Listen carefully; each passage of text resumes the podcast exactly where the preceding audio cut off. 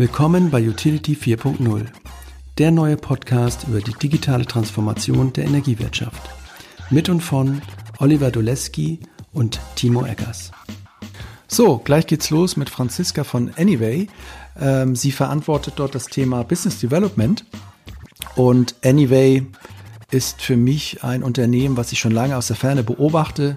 Äh, ja, sehr interessiert, sehr wohlwollend. Sie sind ja vor zwei, drei Jahren mit relativ viel Medienecho gestartet, ähm, mit der einfachen Geschäftsidee, hey, du kannst dir aussuchen, lieber Kunde, welches Windrad, äh, welche PV-Anlage soll deinen Strom liefern. Du erfährst viel über die Menschen hinter diesen Erzeugungsanlagen und äh, ja, kannst es dir so zusammenstellen, wie du es gerne möchtest. Und ich finde Anyway deswegen auch spannend, weil sie so im kämpferischen Angriffsmodus äh, unterwegs sind in der Energiebranche, ungeduldig sind und ähm, ja, einfach immer so ein bisschen zeigen wollen, dass alle Lösungen schon da sind. Man muss es nur machen wollen. Und ja, darüber sprechen wir. Ähm, wir sprechen auch über äh, neue Produkte, die nach diesem, nach dieser Peer-to-Peer-Plattform kamen. Kurz über diese Pizza-Geschichte mit dem Anteilen an Solarparks und jetzt aber auch ganz neu das Thema CO2-Reduktion mit Rendite. Alles so Bemühungen von Anyway, rauszukommen aus der Nische ähm, und auch sozusagen die breite Bevölkerung äh, davon zu überzeugen oder ihnen Lust drauf zu machen, dass ähm, ja, dass nicht alles so mit verbissenem Ernst ähm, gemacht werden muss, wenn man nachhaltig leben will, dass nicht alles nur Verzicht ist, sondern dass es auch Spaß machen kann. Und das finde ich ist eine ganz wichtige Botschaft und das drückt die Franziska auch aus. Ihr werdet es hören. Insofern freue ich mich für euch, dass ihr jetzt äh, hier diesen Podcast hören dürft, könnt und sage viel Spaß dabei. Willkommen beim Utility 4.0 Podcast. Heute mit einem Gast von einer Firma, auf die ich mich schon irgendwie lange freue. Und ich hatte irgendwie am Anfang gar nicht so richtig geglaubt, dass es vielleicht mal klappen kann. Ähm, dabei ist heute die Franziska von äh, Anyway. Viele kennen bestimmt, die sich mit Anyway auseinandergesetzt haben, schon die, die Varena, Varena Junge. Junge, ne? Heißt sie, glaube ich. Ja, genau. genau. Äh, die hat ja schon einiges ähm, äh, ja, rausgehauen per Video oder per Podcast. Aber anyway, ähm, ich freue mich, dass die Franziska heute hier dabei ist und ähm, ja, ich bin immer deswegen so ein bisschen ehrfürchtig, weil ehrfürchtig, weil Anyway war für mich vor ein, zwei, drei Jahren so das Ding, wo alle hingeguckt haben. Ich auch. Ich fand das Marketing gut, ich fand, wie es angefühlt hat. Und deswegen, ja, freue mich, dass, dass du heute hier bist. Und ähm, wir fangen hier in diesem Podcast an, wie auch bei allen anderen Podcasts, die ich so gerne mag, ähm, dass ja, du dich einfach mal kurz vorstellst und wir ein bisschen in deiner Vita rumlaufen, Franziska. Herzlich willkommen erstmal. Ja, vielen Dank für die Einladung, Timo. Ähm, ja, ich äh, lade euch sehr gerne ein, in meiner Vita rumzulaufen. Also ich bin äh, Franziska Straten und ich bin bei Anyway fürs Business Development zuständig. Das heißt, ähm, Kooperationspartner, energiewirtschaftliche Partner, neue Konzepte, all das landet auf meinem Tisch. Und zusammen mit meinen Kollegen entwickle ich dann neue Lösungen für eine klimapositive Zukunft, mhm. ähm, vor allen Dingen auch im Strombereich. Ähm, okay. Genau, ich bin ja erst seit zwei Jahren dabei. Anyway gibt es ja schon seit November 2017. Das heißt, das heißt seit drei Jahren? Genau, seit drei ja. Jahren, mhm. genau. Und ähm, ich konnte deswegen schon auf manche Sachen aufbauen, also den Peer-to-Peer-Marktplatz für erneuerbare Energien, den mhm. Anyway ja auf die Beine gestellt hat und äh, mittlerweile schon seit drei Jahren betreibt. Den gab es damals schon. Mhm. Äh, viele Prozesse, die es mittlerweile leichter machen, diesen Marktplatz zu betreiben äh, und dass Stromverkäufer den Strom dann direkt an Kunden verkaufen können. Da durfte ich dann mithelfen, die zu entwickeln. Ja. Und ähm, wie bist du jetzt da dahin gekommen, da wo du bist? Äh, du bist, ähm, was hast du so für eine Ausbildung für im Hintergrund? Du bist Hamburgerin erstmal, first of all. Genau. Ähm, und ähm, bist dann da irgendwie zur Schule gegangen. Wie es war so dein, deine Steps dann? Mhm. Ähm, genau, ich bin eine Hamburger Dern, äh, habe es quasi nie aus der Stadt rausgeschafft. Ja. Bin äh, eigentlich äh, auf St. Pauli aufgewachsen und dann sind meine Eltern in eine ökologische Genossenschaft gezogen, die sie gegründet haben. Da bin okay. ich das erste mhm. Mal eigentlich mit äh, erneuerbaren Energien in Kontakt gekommen, weil auf unseren Dächern waren Solaranlagen und das war damals, also jetzt im Rückblick äh, gedacht. Wie viele Jahre neu. ist das her? Also ja, oh, das darf ich jetzt nicht verraten. weißt du mein Alter? Ja, genau. Okay, nee, viele also Monde. Schon, hm? Genau, ja. viele Monde, so, hm? so, so 30 vielleicht. Ja, hm? ja okay. 25. Ähm, genau. Und da gab es das Erneuerbaren Energiengesetz noch gar nicht. Da hatten wir schon äh, Solaranlagen auf den Dächern.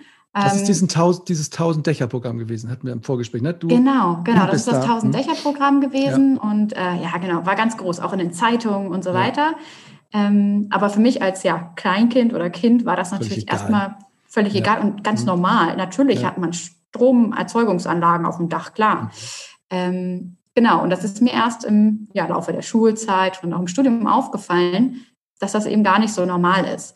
Und ich habe mich dann schon relativ früh äh, dafür entschieden, äh, auch in dem Bereich tätig zu werden. Vorher habe ich einen kleinen Abstecher gemacht. Ja. Ich habe nicht eine ganz so geradlinige Biografie. Ich habe äh, einen Handwerksberuf gelernt, Was ganz denn? bodenständig. Bin Konditorin, Zuckerbäckerin. Ach so. Ah, genau. Du machst, äh, mit Gesellenbrief ja. und allem drum und dran. Das machst du jetzt immer noch so hobbymäßig äh, jetzt? ja, meine Kollegen fragen immer schon, äh, wann ich den nächsten Kuchen mitbringe. Ich ja. Äh, muss gestehen, ich äh, mache es nicht mehr ganz so häufig, aber ähm, ja, finde es immer noch klasse. Es ist immer noch ein wunderschöner Beruf. Ja. Leider viel zu schlecht bezahlt und ich stehe so ungern so früh auf. Das muss ich schon auch sagen. Okay. Mhm. Ja. Wie geil. Hm? Konditorin. ja.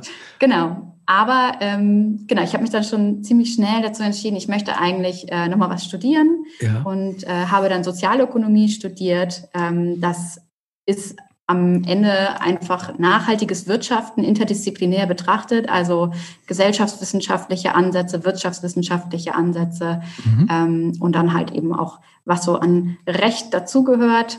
Und da war das immer schon ganz interessant, irgendwie, wie diese verschiedenen Komponenten zusammenspielen. Also soziale Aspekte, ökologische Aspekte und eben Wirtschaftsaspekte, die mhm. am Ende ein ganzheitliches Verständnis von Nachhaltigkeit bilden. Mhm. Und äh, nachdem ich einen kleinen Abstecher nach Kopenhagen gemacht habe, wo ich mich dann auch angefangen habe, ehrenamtlich in einer Studierendenorganisation bei Eukos International Eukos, genau. Mhm. zu engagieren, genau.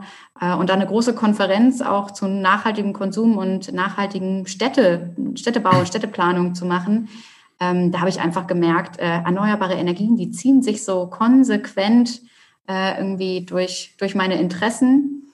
Und ja. ähm, ich habe schon dann auch eine Summer School in Jülich besucht. Äh, in Jülich? Noch mal, in Jülich, ja, ja ah, okay. genau. Okay. Genau, das kann ich sehr empfehlen. Also ähm, wenn eine Studierende oder ja. ein Studierender zuhören sollte, nehmt unbedingt dieses tolle Angebot an Summer Schools in Deutschland oder Europa wahr. Ähm, Was macht man da oder wie, wie funktioniert so eine Summer School? Ja, also tatsächlich haben wir gezeltet, das weiß ich noch. Es war eine unglaublich tolle Gemeinschaft an Menschen und wir haben ja den ganzen Tag über technische und äh, wirtschaftliche Faktoren oder auch psychologische, also ähm, ja. psychologische Faktoren von erneuerbaren Energien behandelt. Ja. Zum Beispiel dieses ähm, NIMBY-Problem, also Not in my backyard, ja. mhm. äh, dass Menschen eigentlich erneuerbare Energien gut finden und Ökostrom wollen, aber die Windanlage in der Nähe, das wollen sie dann irgendwie nicht. Mhm. Und eben auch äh, dann die empirischen Ergebnisse dazu, dass Menschen, die ähm, tatsächlich Windenergieanlagen in der Nähe haben, tatsächlich erneuerbare Energien und Windenergie sehr viel mehr akzeptieren. Dass also das tatsächlich ein positiver Faktor ist, ja. wenn man Erneuerbare um sich herum hat, dann mhm. findet man das nämlich überhaupt nicht schlimm, sondern es ja. sind meistens die, die es nicht kennen, ja. die das irgendwie fürchten. Genau. Okay. Und all mhm. diese Aspekte dann von verschiedenen Seiten betrachtet. Und ähm, ich glaube, das hat mich einfach nochmal darin bestärkt, das dann auch im fortführenden Studium, im Master äh, auch noch weiter auszubauen. Äh, habe meine Abschlussarbeit auch über Mieterstrom. Abschlussarbeit als, über Mieterstrom. Mhm. Genau, Masterarbeit mhm. über Mieterstrom ja.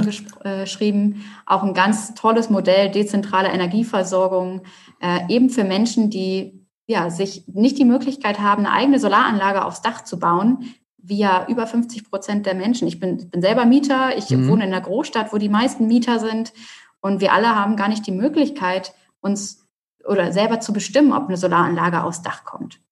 Und ähm, das ist ja tatsächlich so ein kleines Dilemma. Ne? Wir wollen mehr Erneuerbare, aber ja. wer hat es eigentlich in der Hand?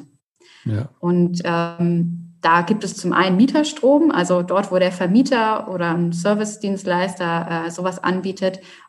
Und dann, nachdem ich gemerkt habe, Mieterstrom in Hamburg kommt nicht so richtig voran, gibt es nicht mhm. so richtig viel, ähm, habe ich mich umgeschaut und dann habe ich halt Anyway gefunden, weil mhm. Anyway mit seinem Peer-to-Peer-Konzept ja auch anbietet, sich auszusuchen, von wem ich meinen Strom bekomme und wie der den produziert. Genau. Bist du dann auch im privaten Leben so äh, jemand, der sich mit Nachhaltigkeit sozusagen durchdrungen ist? Also das ist ja auch immer so dieses Ding, wenn man das so äh, quasi zu seinem Lebensinhalt, Berufsinhalt macht, dann stellen, glaube ich, auch Freunde immer so mega Ansprüche an einen selber. Wie gehst du mit diesem Ding um, diese Erwartungshaltung, die man nach außen transportiert, die man dann selber auch äh, sozusagen glaubhaft leben möchte, soll, aber manchmal nicht kann? Ist das ein Thema bei dir, dieses, ja? Ja, ich glaube, das ist für jeden ja, Thema. Genau. Mhm. Und genau, also ich, ich weiß, glaube ich, was du meinst. Ich, ich bin schon sehr der Öko in meinem äh, persönlichen ja. Umkreis oder privaten Umkreis. Ja. Ich glaube aber, ähm, dass ich auch immer ganz gut vermitteln kann äh, und dass das auch mein Umkreis äh, ja sehr, ja sehr stark spürt, dass äh, keiner von uns ist perfekt.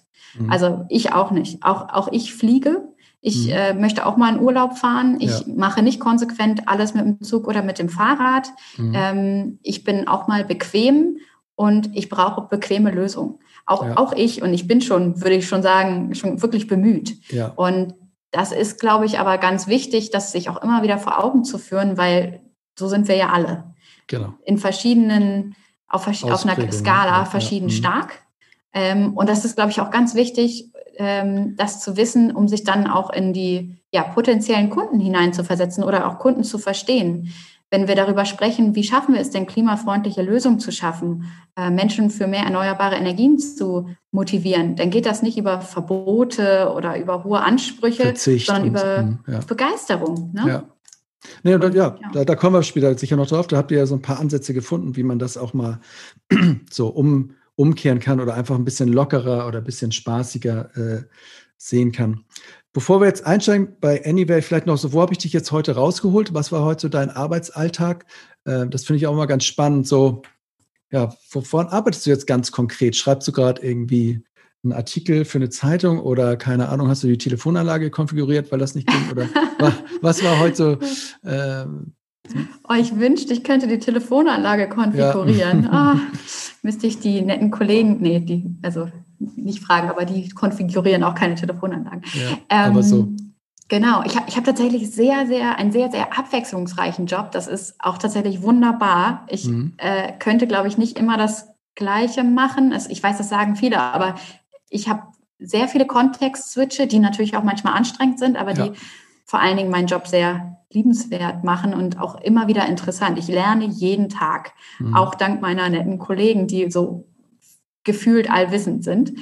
Ähm, ich habe unter anderem heute äh, mit Kollegen darüber beraten, wie wir Verträge besser strukturieren, ähm, wie die klingen müssen, damit sie gut verständlich sind äh, mhm. für unsere Kunden und äh, unter anderem auch äh, mit unseren Stromverkäufern gesprochen, mit einem ganz persönlich mhm. äh, und mit ihm besprochen, wie das nächste Jahr aussieht, ähm, wenn bei seiner Windkraftanlage die äh, EEG-Vergütung ja.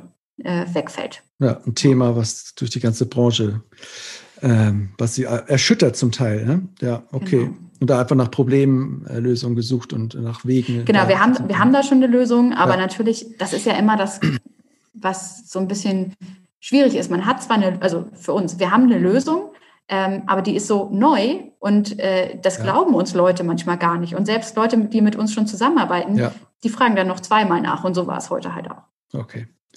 Ja, gehen wir mal rein in die Lösung. Ich meine, es ist ja ganz schön von euch beschrieben. Ihr habt diesen Anyway, diesen Titel genommen, der sagt, irgendwie jede Richtung geht irgendwie so, das mit Energie, okay. Und ähm, es ist ja auch einfach zu verstehen, wenn du sagst, hey, da gibt es Menschen, die haben PV, die haben Windrad, es gibt Leute, die das haben wollen, am besten aber direkt von denen und dass es irgendwie einen Mechanismus gibt, wie man die zusammenbringt. So, ähm, so, so einfach so dieses Airbnb-Modell oder dieses Tinder oder was irgendwie, es gibt eine Plattform, wo diese Menschen zusammenkommen und ihr macht einfach, dass das geht. Ähm, warum ist das so neu gewesen oder was, oder wie soll ich anders anfangen? Ähm, ja, ja, vielleicht doch. Was war, was war so neu, bevor ihr gestartet seid? Warum, warum ging das vorher eigentlich überhaupt gar nicht? Hm. Also es gibt es bis heute, glaube ich, nur von uns. Ich wüsste jetzt nicht, dass es noch jemand anders gibt, der unser Konzept macht. Wir machen ja tatsächlich die Anlagenbetreiber von Erneuerbaren äh, machen wir zu Energieversorgungsunternehmen. Anyway mhm. selber ist kein Stromversorgungsunternehmen, sondern wir sind tatsächlich nur, ähm, nur, wir sind äh, die Plattform und der Serviceanbieter, äh, um den Stromverkäufern zu ermöglichen, ihren Strom direkt an Kunden zu verkaufen. Und andersrum ermöglichen wir äh, allen Kunden äh, direkt von dem Anlagenbetreiber äh, Strom zu kaufen. Und mhm. was es bis heute nicht von anderen Menschen, äh, nicht von anderen Stromversorgungsunternehmen ja. gibt und Konzernen gibt, dass man weiß, bei wem man seinen Strom kauft und was der sonst noch so macht. Wer steckt denn eigentlich dahinter? Mhm. Also ich war letzte Woche bei äh, unserem Stromverkäufer Ulf. Der ist unser schwindelfreier Imker. Der hat die erste Windkraftenergieanlage in Berlin gebaut. Der hat dafür jahrelang gekämpft mit seinem mhm. Kumpan.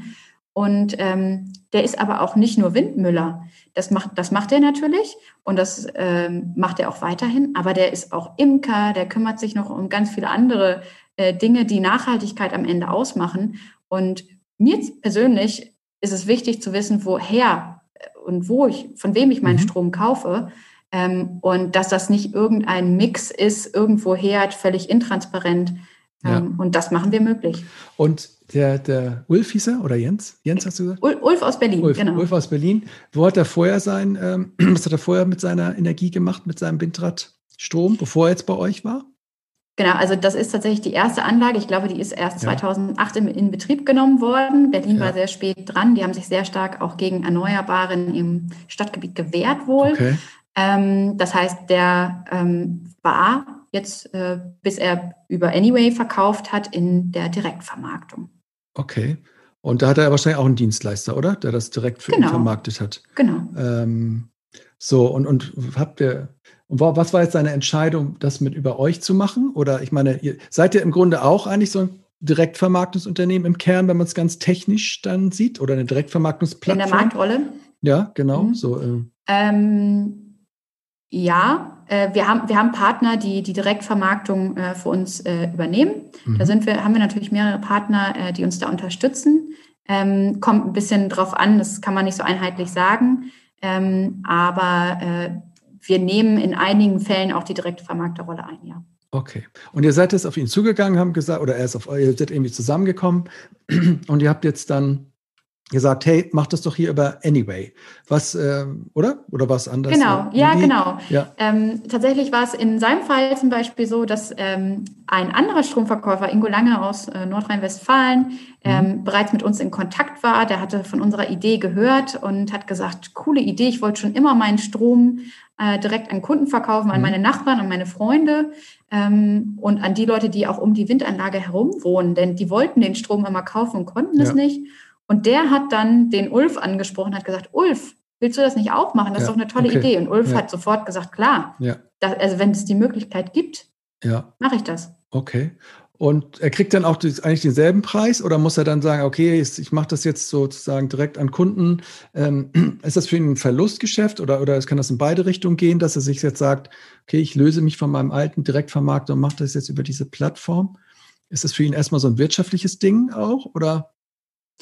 Ähm, also er macht keinen Verlust damit, nee. äh, sondern er kann seinen Preis ja selbst festsetzen. Ja. Und ähm, wir empfehlen das nicht. Das macht auch keiner, weil das kann man sich gar nicht leisten, ne? dass, man, ja. dass man da jetzt einen großen Verlust mitmacht. Ich meine, am Ende nachhaltiges Wirtschaften heißt ja nicht, dass man überhaupt keinen Gewinn mehr macht, nee. sondern dass man einfach so einen Gewinn macht, dass keiner daran Schaden nimmt und dass keiner genau. ausgebeutet wird. Ja. Äh, und genau das machen unsere Stromverkäufer auch.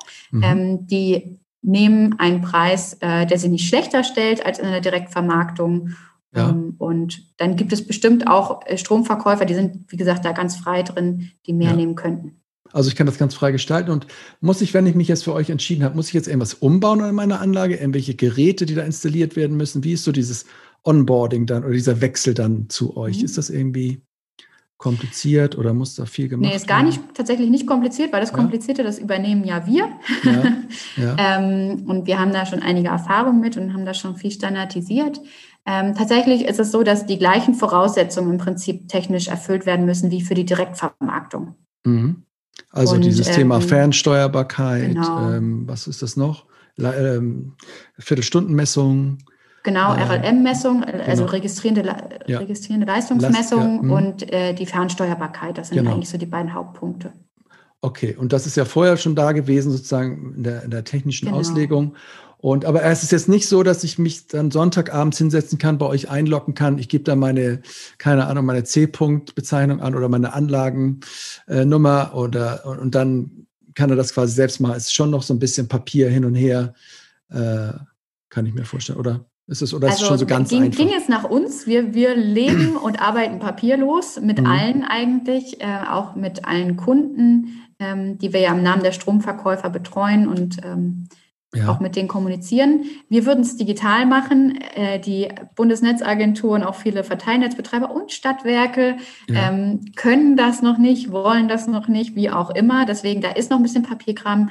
Und ähm, es ist ja so, wir machen tatsächlich die Stromverkäufer zu Energieversorgungsunternehmen nach Paragraph ja, 5 Mit ENBG. allem drum und dran, ja. So. Genau, mhm. mit allem drum und dran. Das heißt, da stehen auch wirklich Pflichten und Verträge hinter. Das hat schon das hat auch einen guten Grund, weshalb man das nicht mal eben mit einem Klick äh, quasi im Formular machen kann. Mhm. Denn das sollte man sich einfach gut überlegen, möchte man das. Mhm. Was gibt es da irgendwas, so, so, eine bittere Pille oder wo man sagt, mh, hm, wo man erstmal sagt, wenn du Energieversorger sein willst, dann bedeutet das auch das und wo man erstmal drüber sprechen muss, ist es sowas wie, keine Ahnung, wenn ich mich selbstständig mache und muss irgendwo 25.000 Euro für eine GmbH, ist es, gibt es irgendwie so? Nein, nein, das ja. natürlich nicht. Das natürlich nicht, aber man ist überall dann angemeldet in allen ja. Verzeichnissen und Registern. Ja. Ähm, wir übernehmen natürlich ganz viel, aber also um, wenn man diese Verträge eingeht, dann ähm, heißt es wie bei einer Steuererklärung, die jeder von uns ja auch macht mhm. oder manche machen sie immer, ähm, dann macht man sie halt immer. Und ein Energieversorgungsunternehmen mhm. muss, glaube ich, bis zu fünf Jahre hinterher noch Korrekturen durchführen. Mhm. Ähm, das hat man dann erstmal äh, quasi und das kann man sich einfach überlegen. Es hat, mhm. hat natürlich einen wirtschaftlichen Wert dabei zu sein, ähm, ja. aber es ist nicht dafür gedacht, mal eben Strom zu verkaufen und im nächsten Moment nicht mehr. Ja, ist schon so eine grundsätzliche Entscheidung. Ein Freund von mir hat es am Telefon noch gefragt, wie sie Anlagenbetreiber damit sozusagen umgehen, dass sie Energieversorger äh, werden und, und ob sie es wollen. Und ähm, wenn ich das bei dir so raushöre, wirst du vielleicht sagen, ja, wir nehmen dir ja alles ab. Du musst halt nur deinen Namen hier geben und es ist halt so ein, es ist einfach so ein kleiner Schritt. So. Genau. Ähm, aber ja. wir prüfen, also wir kennen alle unsere Stromverkäufer natürlich persönlich und wir ja. prüfen die sehr genau, weil uns natürlich auch wichtig ist, dass die Leute, die bei uns sich einen Stromverkäufer aussuchen und von dem Strom bekommen, mhm. dass die auch dauerhaften Stromverkäufer und Stromlieferanten haben. Ja. Und äh, wir hatten bisher noch nie den Fall, dass irgendein Stromverkäufer sich dagegen entschieden hat. Die ja. sind sehr zufrieden damit und die wollen das unbedingt weitermachen. Ja, stimmt. Du hast ähm, ja auch eine ähm, dauerhafte Lieferbeziehung. Ist ja nicht wie bei Amazon, wo ich dann einmal vielleicht sage, ja, dahinter, da war jetzt nichts und dann genau. kaufe ich da nicht mehr. Du hast ja, ne, du kriegst ja genau. dein sehr lebenswichtiges, gut, du kriegst halt immer deinen Strom irgendwo her, aber trotzdem ist es halt eine, eine Dauer, eine Dauerdienstleistungsbeziehung. Ne? Absolut. Und ja. äh, das das ist auch voll in unserem Interesse und deswegen würden wir jeden Stromverkäufer ablehnen, bei dem wir irgendwie Zweifel hätten, ja. äh, dass er ähm, ja, das wieder beendet. Ja. Genau. Okay, also dann seid ihr wahrscheinlich erstmal auf die zugegangen, weil wenn man was verkaufen will auf der Plattform, muss man, um die hoch zu, äh, hochzubringen, erstmal Produzenten drauf haben. Wahrscheinlich so. Kann ich es mir vorstellen? Genau. Oder? Genau. Aber äh, schön, dass du es ansprichst. Ähm, wir haben uns ja auch Gedanken gemacht, müssen ja. wir jetzt auf ganz viele Stromverkäufer zugehen. Natürlich am Anfang sind, mussten wir erstmal unsere Idee überhaupt ja. auf den Tisch legen. Mhm. Ähm, da, da, kannte am Anfang ja keiner. Und dann ging das aber los. Also wir haben täglich Anfragen von Anlagenbetreibern, die gerne Stromverkäufer bei uns werden wollen. Ähm, und äh, wir haben wirklich sehr lange Wartelisten. Es tut uns auch immer ganz doll leid, wenn wir die dann vertrösten müssen. Mhm. Aber ähm, es ist so so attraktiv und es freut uns natürlich sehr, ähm, dass wir unheimlich lange Wartelisten haben und wir tatsächlich nicht auf Anlagenbetreiber selber zugehen müssen, sondern mhm. Wir da aus einem großen Pool schöpfen können. Aber warum gibt es diese Warteliste? Was ist denn da so, äh, was ist denn der Bottleneck, der das dann weil das ist ja so schade, wenn du Leute hast, dass, dass das, die will man ja einfach so mit Mausklick am liebsten auf die Plattform bringen. Äh, natürlich, weil man sie kennt und so, aber ähm, was ist da hm. der größte, oder wie lange dauert das überhaupt? Ja, äh, das ist ganz unterschiedlich. Das kommt ja. ein bisschen darauf an, wie schnell äh, die, die, die interessierten Stromverkäufer sind und auch äh, wie viel ja. quasi bei uns zu tun ist. Und mhm. ähm, wir sind sehr, sehr genau, was die Auswahl betrifft. Also welche Erzeugungsart, an welchem Standort, in welcher Region, mhm. weil wir möchten, wir möchten gar nicht den großen Wettbewerb auf der Plattform aufmachen. Mhm. Wir wollen nicht, dass der Kunde nicht mehr weiß, wo er suchen soll, sondern wir wollen relativ schnell dem, dem interessierten Nutzer unseres Shops, unserer Plattform auch ja. ähm, einfach drei, vier Vorschläge anbieten. Mhm. Und dafür wäre das äh, haben wir jedenfalls in unseren äh, Nutzertests äh, herausgefunden. Dafür wäre das gar nicht vorteilhaft, wenn er sich aus 30 entscheiden muss. Es reicht, wenn er drei oder vier sind und das, das tatsächlich vereinfacht auch seine Entscheidung. Okay. Aber bei Plattformen denkt man immer so an Skalierung und ganz groß hm. und du musst ne, so richtig genau. Äh, genau. Masse draufbringen. Genau, das, aber wir, wir gucken tatsächlich, dass pro Region ähm, nicht zu viele Stromverkäufer ähm, da sind, die noch Kapazitäten frei haben. Das heißt, sobald da äh, Stromverkäufer ausverkauft sind, dann kommen da auch wieder neue. Das ja. ist zum Beispiel aktuell bei uns in Süddeutschland so. Da sind wir gerade wieder im Onboarding-Prozess von neuen Stromverkäufern, mhm. ähm, die dann wieder Kapazitäten freischalten. Ähm, aber natürlich ist es so, genau, da müssen Fotos gemacht werden, äh, ja. da müssen persönliche Interviews geführt werden, dann muss ja. das ganze Technische im Hintergrund durchgeführt werden ein paar Wochen dauert das schon. Ja, ihr macht ja halt auch viel Aufwand in das, in das Geschichten erzählen, ne? wie du sagst, genau. Fotos machen und das sind, ja, ich meine, das catcht einen schon, finde ich, wenn man das so sieht. Es ist halt was anderes, als wenn es, das war früher bei Airbnb, glaube ich, auch immer das Problem. Da haben die Leute ihre Bude fotografiert, so wie sie jetzt gerade aussah. Und es macht halt schon ein bisschen Sinn, irgendwie eine, äh, äh, aufzuräumen, gutes Licht zu haben und eine vielleicht attraktive Perspektive. Und diese Arbeit da reinzustecken, das äh, Absolut. ist natürlich hintenrum dann einfach äh, ja, einfach, geht einfach besser, das dann zu vermarkten. Okay, dann hat man diese Anlagenbetreiber, man wählt die schön aus, man stellt sich schön dar, man stellt sie auf die Plattform ähm, und dann auf der anderen Seite habe ich dann die Kunden, die sich das aussuchen können. Wie, wie habt ihr die dann gefunden? Also die Anlagenbetreiber, vielleicht Mund-zu-Mund-Propaganda fanden es attraktiv, aber wie kamen so die Kunden zu euch? Ähm, ganz unterschiedlich. Also es, wie gesagt, wir haben ja ein Online, eine Online-Plattform. Ja. Das heißt, die kommen online zu uns. Ähm, wir sind auf Messen aufgetreten am Anfang. Wir hatten viele mhm. Presseartikel. Äh, ja. Und ansonsten empfehlen die sich auch tatsächlich unter sich weiter. Also ja. wenn ich bei Ulf bin und irgendwie das Anyway-Team berät mich total gut am Telefon oder ich finde die Story von, von Ulf und dem Honig einfach klasse und ich freue mich total jeden Morgen, wenn ich seinen Windmüller-Honig auf dem Brot habe. Ja. Dann, äh, dann sage ich doch das auch meiner Freundin weiter, ist ja klar. Ja. Mhm. Okay, also also ja, Presse, das hat man, das haben, also die Branche hat das auf jeden Fall mitbekommen, aber ihr wart ja auch in so, ja, äh, glaube ich, im Spiegel und eigentlich alles, was, was so damals ging. Also gute, gute Medienunterstützung gehabt. Ähm, okay, und die Kunden, äh, zahlen, also was zahlen die dann so für den Strom? Ich habe mal irgendwo gelesen, jetzt irgendwie auch nicht mehr als beim Ökostromtarif beim Stadtwerk. Ist das immer noch so geblieben? Ist es?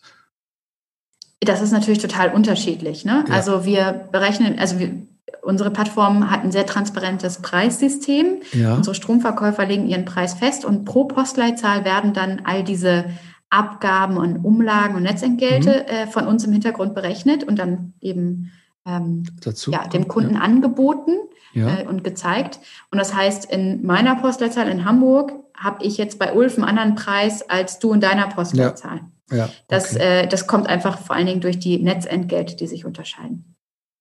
Und die Konzessionsabgabe zum Beispiel. Ähm, und äh, deswegen kann man das so direkt nicht vergleichen. Aber es ist tatsächlich so, wir machen ja natürlich immer wieder Wettbewerbsanalysen und unsere Stromverkäufer liegen total im Mittel. Also mhm. man spart eigentlich immer, wenn man äh, den Grundversorgertarif quasi ist, äh, dagegen ja. hält. Ähm, genau, und meistens ist es auch der, der Ökostromtarif ja. des örtlichen Versorgers. Okay, und ähm, wie, wie, ihr macht viele Kundentests und, und, und seid, glaube ich, ein sehr nutzerorientierter, äh, habt legt da viel Wert drauf. Ja. Ähm, was, was sagen, was ist, was ist so die Essenz? Sind die immer alle nur begeistert oder gibt es auch Sachen, die sie euch noch wirklich mit auf den Weg gegeben haben jetzt? Äh, äh? Ah, laufend, ja. laufend. Ja. Also natürlich freut uns das, wenn wir ja. ein äh, schönes Feedback bekommen, was wir auch tatsächlich jeden Tag äh, bekommen. Und es ist auch, glaube ich, wichtig, immer auch hier intern, dass wir das nochmal verbreiten und mhm. dass wir nochmal zeigen, hey, hier, lieber Kundenservice, ey, du hast, ne, ihr habt so tolle Arbeit geleistet und das hat er hier sogar nochmal extra erwähnt und richtig toll. Mhm. Das sieht man, glaube ich, auch an unseren Bewertungen immer ganz stark. Ähm, aber natürlich, also davon, davon lebt unsere ganze Produktentwicklung im Prinzip, dass wir richtig qualitativ qualitativ hochwertiges äh, Kundenfeedback bekommen ähm, und dabei zum Beispiel lernen, was ist den Leuten eigentlich wichtig. Ähm, ist es ihnen wichtig, ob es Solar oder Wind ist, oder ist es ihnen eher wichtig, ob es ob Mann oder Frau mhm. äh, den Strom anbietet? Ähm, all, all diese Sachen lernen wir dann. Es ist auch diese, diese Regionalität manchmal, ich habe auch gelesen, dass manche dann äh, machen dann auch einmal im Jahr, laden sie die Kunden ein zu ihrem Windrad, haben vielleicht irgendwie einen Bauernhof, einen Hofverkauf und machen sowas. Ähm, jetzt ist es ja aber so, dass die, äh, ich kam ja auch aus Süddeutschland quasi dann von dem Berliner Windrad äh, quasi den Strom liefern lassen, richtig? Genau. Also, also da geht man dann die Regionalität, so wie das bei diesen Regionalstromkonzepten ja auch so ein bisschen ist, diese 50 Kilometer um meine Stadt herum, das ist ja so ein bisschen da nicht der Fall. Ne? Also das, nee, genau. Was, was eigentlich auch ja, was ja eigentlich auch cool ist. Diese, ja, ja, aber findet ihr das Konzept regional nicht auch, wäre das nicht auch noch cool, dass einfach die 50 Kilometer drumherum sind und sozusagen. Total, ja. total. Und das, das, das fördern wir auch immer, ne, indem wir irgendwie ja. sagen, hier, nimm doch den. Doch, ja. Genau, äh, auch im, äh, bei uns im Shop ist es so, äh, man kann sagen, ich wohne da, ich gebe meine Postleitzahl ein und wer ist denn der nächste Stromverkäufer in meiner Umgebung? Und dann sehe ich, ah, zehn Kilometer entfernt zum Beispiel, bei mir ist es jetzt, ähm, produziert Jens seinen Windstrom. Ja. Toll. Ähm, trotzdem ist es ja so, dass man manchmal eine bestimmte Sympathie hat oder ein Stromverkäufer aus einer bestimmten, ja, ja aus einem bestimmten Grund äh, quasi ähm, da den Strom kaufen will. Äh, ja. Zum Beispiel, ähm, manche mögen Solar lieber, manche, manche finden das total klasse, dass Ulf äh, seine Bienen hat und dort den Honig noch produziert. Ähm, und die Freiheit wollten wir den, den interessierten ja. Kunden einfach lassen. Okay. Es gibt ja immer noch diese Sache, dass der Strom ja noch nicht ausreicht, um sozusagen komplett aus den Anlagen, komplett die, äh, die Kunden äh, zu beliefern. Und da gibt es ja immer noch das Thema mit der Reststrom-Thematik, wo manche auch euch kritisieren, irgendwie, keine Ahnung, oder so ein bisschen sagen, ja, das ist da aber da nicht so richtig transparent, wo dann der Rest herkommt. Da ist dann immer, wird dann gesagt, ja, hier kommt irgendwie aus, aus Wasserkraft, glaube ich, aus Skandinavien. Äh, kannst du dazu nochmal was sagen, wie das ist? Weil das ist ja immer am Anfang klar, man hat so ein, so ein Mini-Geschäftsmodell oder so ein wachsendes Geschäftsmodell, was aber noch nicht reicht, mit sehr hohen Ansprüchen. Und dann, ja, man braucht den Rest immer noch. Und ähm, wo man dann denkt, ja, müssen ja eigentlich die gleichen hohen Ansprüche gelten. Gibt es da irgendwie einen mhm. Grund oder hat sich das irgendwie verändert über die Zeit? Äh, Habe ich da vielleicht auch einen alten Artikel gelesen oder wie geht mhm. ihr um mit diesem Reststrom-Ding? Mhm. Also genau, das wird immer gefragt, weil immer ja. so ein bisschen äh, die, die Frage ist, was passiert denn eigentlich, wenn das Windrad sich gerade nicht dreht? Ja, okay, das ist ja die ganz ähm, praktische erstmal Frage. Genau, genau, ja, aber das ja. ist natürlich tatsächlich eine Frage, die häufiger mal vorkommt. Und das ist natürlich, äh, die Sorge ist da völlig unberechtigt, weil der Strom, der fließt ja weiter. Das ist erstmal ja. ganz wichtig. Und auch dass der, der Stromverkäufer in dem Moment äh, liefert weiter 100% Ökostrom. Mhm. Ähm, ich meine, alle Stromversorgungsunternehmen in Deutschland sind ja verpflichtet, Herkunftsnachweise äh, mhm. zu entwerten, damit es Ökostrom auch offiziell ist. Und das machen natürlich auch unsere Stromverkäufer. Ähm, es ist aber tatsächlich so, dass die Stromlieferung kann man ja nochmal ähm, separat davon betrachten. Und da achten wir mit unserem Partner, äh, der, der, der, uns dabei hilft, äh, darauf, ähm, dass wir, dass das tatsächlich Strom ist, ähm, der aus Bilanzkreisen kommt, wo nur erneuerbare Energien auch tatsächlich drin sind. Und äh, tatsächlich ist es ja bei jedem Energieversorgungsunternehmen so, selbst wenn man direkte Lieferverträge hat, ähm, lass mal Dürre beim Laufwasserkraftwerk sein, ja. lass mal Windflaute sein, äh, dann, dann geht es halt einfach nicht. Dann müsste dazu beschafft werden. Und zwar von unbekannter Herkunft das, das kennt man ja. ja äh, tatsächlich haben wir da aber mit dem Partner mal gesprochen. Das ist noch nie vorgekommen. Aber warum will der Partner so geheim bleiben? Also ich würde mir jetzt denken immer so, ich mache das so anyway, ich mache diese, dieses Geschäftsmodell und wenn es nicht ausreicht, nehme ich halt das Beste, was es halt so gibt. So, keine Ahnung, die besten Zertifikate, auch wenn es alles sozusagen noch indirekt ist und Zertifikate sind, aber ich nehme das Beste, was geht, die höchsten ja. Äh, welche Zertifikate meinst du in dem Moment? Ja, die fahren mir jetzt natürlich nicht so genau an, aber ich. Also meinst ich du Herkunftszertifikate? Ja, oder auch wenn ich, ich meine, kann ich mal reinbringen, die, die Münchner Polarstern sozusagen, ja. die mir meinen Ökostrom persönlich im Moment liefern. Ja. Da sehe ich halt in allen Zeitschriften sind die oben, weil sie halt auch konzernfrei sind, weil sie, keine mhm. Ahnung, das, das beste Zertifikat nehmen, was am meisten kostet, ähm, zertifiziert sind von ähm, TÜV Süd. Ich, ich habe das jetzt nicht so drauf, mhm. was die, aber ich habe das Gefühl, dass sie das die sehr, sehr gute daneben. Und ähm, wo ich denke, das, das könnte man ja auch positiv vermarkten und sagen, ja, das ist der, unser Partner, wenn, wenn äh, für den Reststrom und äh, der macht das auf dem, dem höchsten möglichsten Level. Genau, wir haben tatsächlich mehrere Partner. Also, ja. ne, das ist nicht, mhm. ist, ist nicht nur einer. Ähm, genau, und einer unserer Partner, das kann ich auch so offen sagen, das ist äh, Stadtkraft, mhm. ähm, die uns äh, dabei helfen. Ähm, es, ist, es ist tatsächlich so, dass ähm, diese ja, Herkunftsnachweise, ähm, das ist ja das ist eine staatliche Vorgabe. Äh, deswegen machen unsere Stromverkäufer das natürlich auch. Aber uns ist halt viel wichtiger, wir haben, wir haben Matching im Hintergrund. Also das hat kein anderer Stromversorger meines Wissens nach. Und unsere Stromverkäufer haben das. Bei uns wird wirklich live, also zeitgleich geguckt, was erzeugt denn die Windkraftanlage in dem Moment und was verbraucht der Kunde. Und das macht, glaube ich, kein anderer Stromverkäufer, soweit ich weiß. Und das ist für uns ein viel, viel größerer Wert, weil darauf kommt es am Ende ja an. Wenn wir 100 Prozent Erneuerbare haben wollen, dann müssen ja. wir am Ende zeitgleich 100 Prozent erneuerbare Erzeugung und 100 Prozent erneuerbaren Verbrauch dann ja auch am Ende haben. Okay. Jo, danke. Also ich frage das einfach mal so. Ähm, ich hätte es jetzt auch gerne parat gehabt, welche dieser Zertifikate es sind, aber Okay, gut. Also ich, ich glaube, vielleicht ja, meinst du. Label, kann das sein? Ja, genau, die Label, genau. Ja, ja so. genau. Mhm. Haben wir uns tatsächlich auch mit beschäftigt, mhm. wollen wir ein Label haben oder nicht? Ja. Und da kommen wir wieder an den Punkt, was uns schon sehr häufig beschäftigt hat, auch bei anderen Marktprozessen quasi, zum ja. Beispiel als wir gestartet sind. Ähm, wir sind ja der Serviceanbieter für mittlerweile 36 Angebote. Ich glaube, wir haben über 30 Strom äh, Verkäufer bei uns auf der Plattform, so ein Label will für jede einzelne Zertifizierung viel Geld haben. Ein ja. Konzern oder ja. auch ein einzelner Anbieter äh, ja. zahlt dafür einmal ein ganzes Ach so, Geld. weil er ja 30, der, ihr seid ja 30 mhm. Konzerne, 30 mhm. Ein-Mann-Konzerne quasi. Mhm. Und dann, okay. Mhm. Und das würde bedeuten, unsere Stromverkäufer müssten nur, um so ein Label zu haben, viel mehr Geld vom Kunden nehmen. Mhm. Das wollen sie aber gar nicht. Die, und und ja. die sagen auch, weshalb denn? Ne? Ja. Ne? Also äh, ihr wisst, ich produziere ich meinen das. Strom, ja. ich mhm. bin Ulf, ich habe mein Windrad ähm, und äh, daran würde ein Label ja nichts ändern. Mhm. Ja, das sind vielleicht auch Mechanismen, die einfach in diesem anderen Markt notwendig sind, weil es gar nicht diese direkte Kopplung gibt. Ne? Ähm, und ähm, machen dann vielleicht bei euch auch, ja, kann ich gut nachvollziehen, dass es dann einfach auch keinen Sinn macht.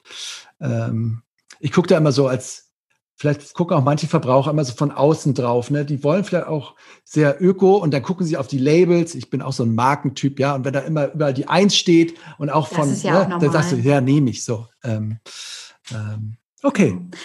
Wir, ganz interessant, wir haben gerade eine, eine, Bachelorarbeit hier intern gehabt von einer ähm, Werkstudentin und die hat genau das untersucht. Macht das eigentlich einen Unterschied? Und die hat festgestellt, also, dass es dass die Informationen, die wir liefern, ja. keinen Unterschied in der, in der Wahrnehmung quasi zum, zu den Labeln machen. Also oder auch gleichwertig sind sozusagen. Genau. Sagen, ja, oder, genau. Ja.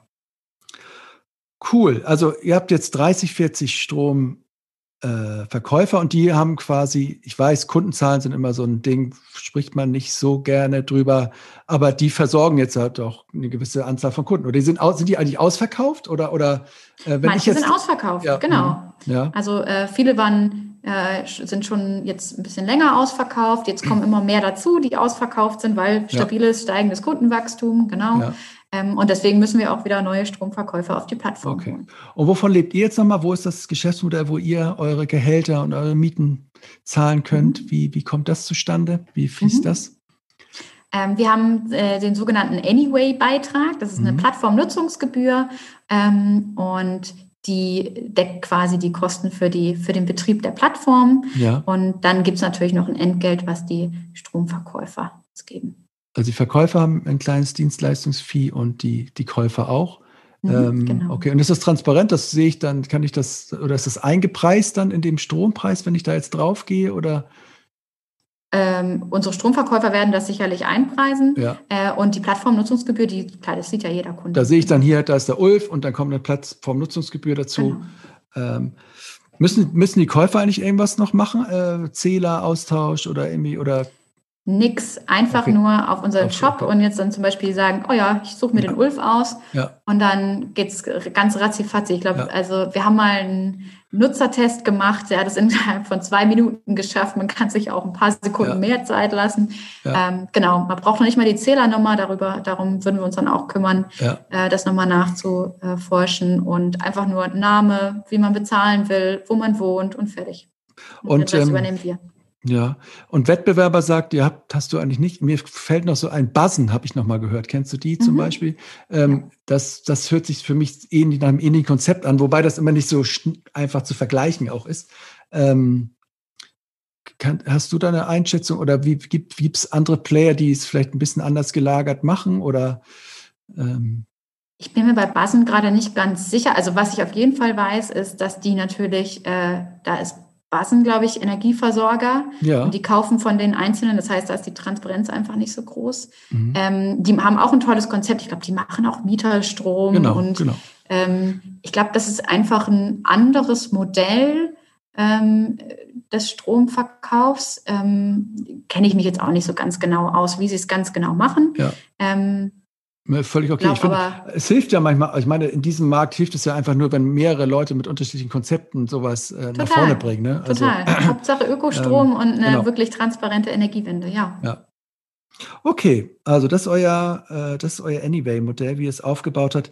Jetzt, wie funktioniert denn das jetzt innen? Oder, oder nochmal auch, wie ist es so entstanden? Man, man kann es ja lesen, dass es sozusagen aus Lichtblick heraus entstanden ist.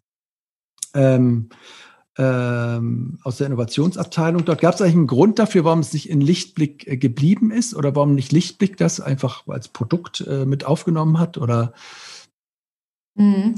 Also ich bin ja erst vor zwei vor Jahren direkt Zeit, zu genau. Anyway gekommen. Genau, Ja. ich kann immer nur von Weiß, ja, Erzählungen ja. selber Mhm. erzählen. Ähm, Aber es ist tatsächlich so, dass ähm, man kennt das aus der Innovationstheorie, äh, dass man, wenn man neue Ideen hat, dass die in dem bestehenden Modell meistens nicht so schnell äh, tatsächlich weiterentwickelt Ja. werden können, dass die einfach nicht so viele Chancen bekommen, die Mhm. neuen Ideen, weil es diesen Kannibalisierungseffekt geben würde. Ja.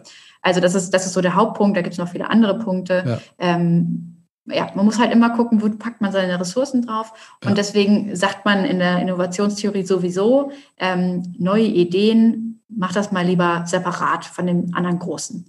Mhm. Und ähm, deswegen äh, hat sich damals dann ja auch unser Gründer, der ja auch der Ja. Lichtblick-Gründer ist, der Heiko von Tischwitz, äh, entschieden, Anyway ähm, aufzuziehen und hat quasi die Innovationsabteilung von Lichtblick äh, zu Anyway gemacht. Mhm. Ähm, wir haben schon vorher hier in einem Jugendstilhaus in der Altstadt äh, gesessen, im Afrika-Haus in Hamburg ähm, und haben dort so dort vorher schon innovative Ideen äh, entwickelt.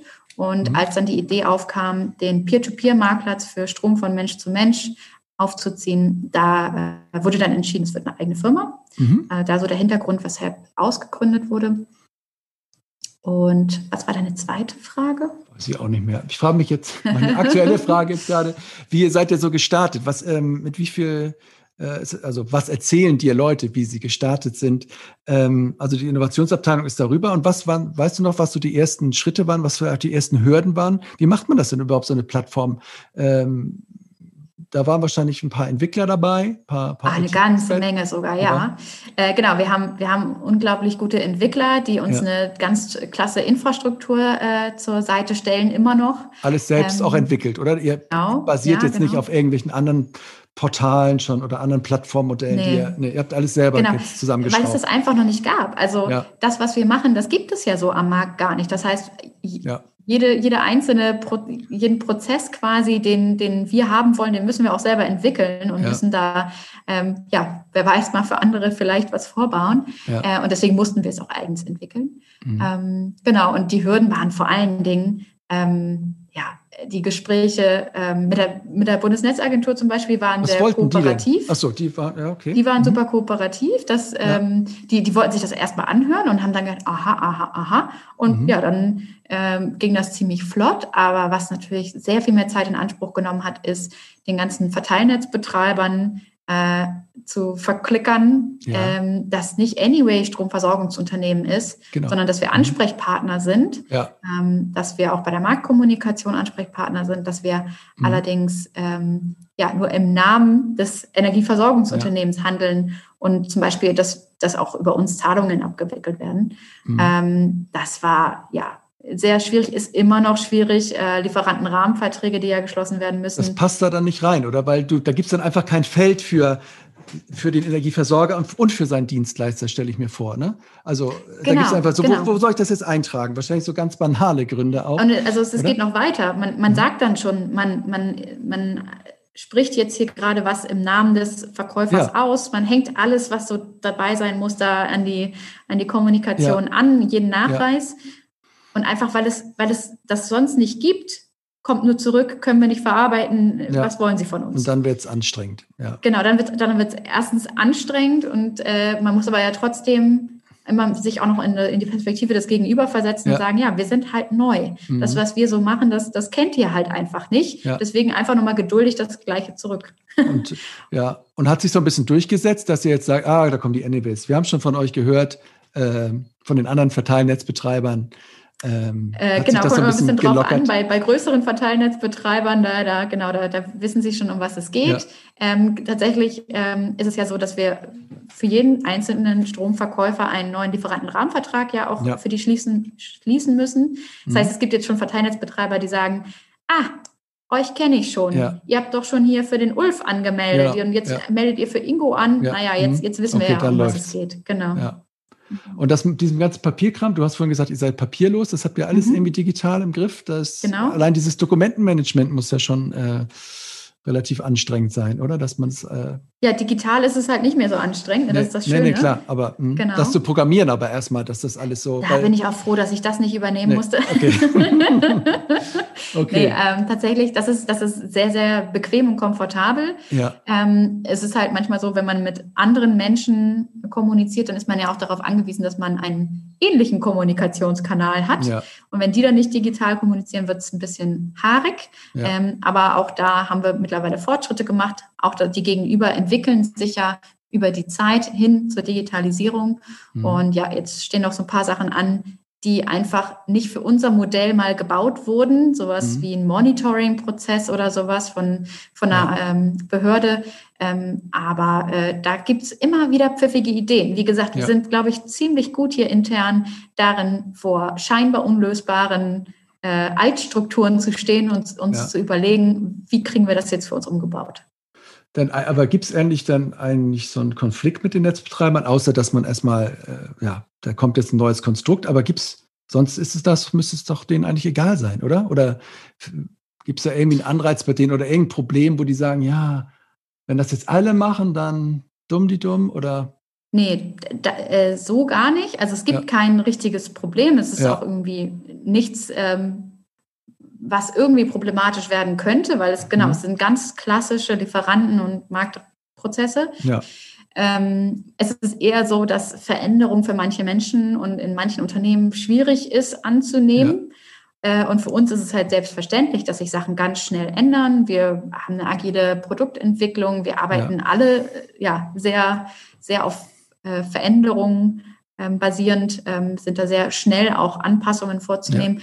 Aber das ist in anderen Unternehmen und gerade bei Verteilnetzbetreibern, glaube ich, anders. Ähm, da, und die sind ja auch nicht, das ist nicht ein Verteilnetzbetreiber, Ja. sondern ne, die sind sehr differenziert. Es gibt sehr, sehr offene, sehr, sehr kooperative Verteilnetzbetreiber. Und es Mhm. gibt aber eben auch welche, die sich damit schwer tun, dass da jetzt gerade was anderes kommt als wie immer. Und die Bundesnetzagentur, was wolltet ihr eigentlich? Wolltet ihr nur mal sagen, dass er da was macht oder äh, braucht man die dann eigentlich auch äh, in dem ganzen Spiel? Die reguliert ja nun den Markt. Ja, ja, klar. Und, äh, deswegen ist es natürlich wichtig, dass die Bundesnetzagentur das äh, Konzept kennt, Ja. denn äh, die, die listet, also die muss ja auch dann hinterher nach Paragraph 5 die ähm, Lieferantenerlaubnis ausstellen. Ja, okay. Und die listet unsere Stromverkäufer natürlich auch in der Ja. Lieferantenliste, also Ja. die offizielle Liste der BNetz A. Ja. Da äh, taucht dann auch zum Beispiel ein Ulf auf. Okay. Und ähm, da steht dann halt immer, ähm, dass sie das in Kooperation mit uns machen. Ja. Und dann ist klar, es ist das Anyway-Konzept. Okay, und dann ist natürlich cool, wenn man vorher mal mit denen spricht, dass da sowas kommt, äh, wenn man will, dass das so durchgeht. ne? Genau, genau. Wir, wir hätten auch Ja. gerne mit allen Verteilnetzbetreibern vorher gesprochen, aber der Ja, Aufwand wäre ein bisschen sind größer einfach gewesen. zu viele. Sind einfach zu viele. Okay, also ihr habt dann äh, quasi das gelöst, technologisch. Ihr habt die Plattform natürlich programmiert, die Website, dieses Matching. Ähm, kann ich mir vorstellen, dass das auch schon so, dass das jetzt nicht so Riesenherausforderungen gewesen sind, oder? Gab es da noch irgendwelche, jetzt so eine Plattform zu bauen und die Fotos da einzustellen und dann, dass das so Kaching, Abschluss und so. Ich glaube, kann mir vorstellen, dass das Frontend vielleicht jetzt nicht so das Problem war und eher das, was im Hintergrund läuft. Ich glaube, das kommt ja immer ganz darauf an, wie man fragt. Ne? Ja, ja, Also ähm, wenn, wenn man die Frontend-Entwickler fragt, ja. war ja alles easy, ne? Dann Ja. werden die sagen, oh, und da und hier und blub. Mhm. Und hier wieder ein Design angepasst. Und andersrum, äh, diejenigen, ähm, die die Backend-Prozesse betreuen, äh, sagen Ja, genau das. Gleiche. Ähm, genau. Ich glaube, es ist immer dann schwierig, wenn man, wenn man gar nicht so die große Freiheit hat, Sachen selbst zu bestimmen, mhm. ähm, sondern wenn man sich so äußeren Anforderungen quasi sehr, sehr stark anpassen muss Ja. und seine eigenen Ideen aber trotzdem verwirklichen will. Mhm. Äh, und ich glaube, da hatte jeder Bereich so seine Herausforderungen. Ja, vielleicht lass uns mal kurz reden, wie ihr so arbeitet. Du hast es eben schon so angedeutet. Ihr, ihr seid ein Innovationsteam oder viele aus einem Innovationsteam seid rüber gewechselt. Also nehmen wir an, äh, Menschen, die einfach Bock haben auf Neues, auch auf neue Arbeitsformen. Ihr seid gleich agil gestartet. Ähm, und, und ihr hattet auch immer die, die Varena, Varena, es kommt mir immer noch fremd vor, ich will immer Verena sagen, Varena als, als starke Gründerin noch äh, mit dabei. Besch- Kannst du mal ein bisschen beschreiben, äh, ja, wie sich das anfühlt, bei euch zu arbeiten, auch mit so einer, ja, wenn man sie kennt und, und sich anhört, die Varena, dann die Erinnerung an oder die Assoziation zu, zu Greta kommt mir immer schon nah. Man merkt einfach, da ist auch eine Frau da, die unheimlich, ja, so stark ist und Überzeugung, sehr überzeugt und sehr kämpferisch, angreiferisch. Ähm, wie, wie, wie fühlt sich das an bei euch? Das werde ich ihr sagen, dann wird sie sich hoffentlich freuen. Also Ja. bin ich mir ziemlich sicher, dass sie sich freuen wird. Ich Ähm, auch. ich dachte immer, äh, die Greta, ja. Ähm, genau, also wie, wie fühlt sich das an? Ähm, ich kann es ja mal aus meiner Perspektive beschreiben. Ich bin ja, wie gesagt, vor zwei Jahren zu Ja, du kommst, da dazugestoßen. war schon ein bisschen was da, genau. Genau, da war schon ein bisschen was da. Und trotzdem äh, habe ich hier angefangen und ich konnte unheimlich viel gestalten. Mhm. Ähm, das war total klasse. Also natürlich heißt das auch immer äh, irgendwie Arbeit, Ja. äh, aber insbesondere als Berufsanfängerin oder wenn man irgendwo in eine Organisation reinkommt, da ist man ja ein bisschen vorsichtig und wie sind Mhm. denn hier eigentlich die Regeln und mit welchen Kollegen muss ich wie sprechen? Das war dein das war erster bei- Job auch, ne? So, äh, genau, das war mein erster ja, Vollzeitjob der- quasi ja, genau. mit, mit, richtig, mit richtig Verantwortung. Vorher war ich nur im Ehrenamt oder in Werkstudententätigkeiten, genau. Oder in der Backstube äh, halt. Ne? Da war genau, auch in der Backstube. Wie viele Leute waren denn da am Anfang, wo du da hingekommen bist bei Anyway? Oder wie viele sind Bei heute Anyway? da? Ja. Hm. Ja, wir sind jetzt äh, so ungefähr 25 Leute. Ja. Ähm, und ähm, das, das Tolle war, dass äh, wir, äh, genau, dass, dass ich als Berufsanfängerin quasi äh, schon unheimlich viel äh, gestalten durfte und in Entscheidungen ziemlich schnell hineinbezogen wurde, weil das ist hier Unternehmenskultur. Also äh, mich auf dem Flur begrüßt mich ein, ein Heiko von Schischwitz und sagt Moin und wie geht's und wie war dein Tag? Und äh, das sagt aber natürlich auch die Werkstudentin und es ist ein, ein, sehr schönes Miteinander auf Augenhöhe, nämlich auf einer menschlichen Höhe, weil ähm, jeder von uns hier bei Anyway, wir sind ein kleines Team, ist sehr, sehr wichtig. Also wir Mhm. haben alle bedeutende Aufgaben in unseren Bereichen. Äh, und das, das wurde mir sehr, sehr schnell auch äh, ja, ähm, Klar. klar, genau, das Ja. hat man mir schnell vermittelt. Ja. Äh, und wenn bei uns Entscheidungen getroffen werden, dann eben nicht top-down, sondern das ist mir Ja. dann auch schnell klar geworden, äh, wenn ich Erfahrungen habe aus dem Bereich, in dem ich eingestiegen bin, das war, ähm, das waren die Prozesse im Kundenservice Ja. und ich war ganz nah an den Kunden dran und habe da Produktfeedback-Auswertungen Mhm. gemacht, dann war das wichtig, dass ich das in Entscheidungen mit eingebracht habe. Mhm. Und ich glaube, dass das kann ganz viel dazu beitragen, dass ich Wissen, was ich hatte, auch tatsächlich eingesetzt hatte. Ähm, und das ist, das ist natürlich nach wie vor so. Ähm, dass seid wir, ihr denn so, ähm, hm, seid ihr denn Scrum-Teams oder, oder wie habt ihr euch Tribes oder wie habt ihr euch jetzt das zusammengebaut aus dem agilen Genau, Baukasten? also wir sind tatsächlich nicht so streng, was diese Ja. Metho methodischen Ja. Äh, ähm, ja, Begriffe Modell, ja, und mhm. Formen angeht.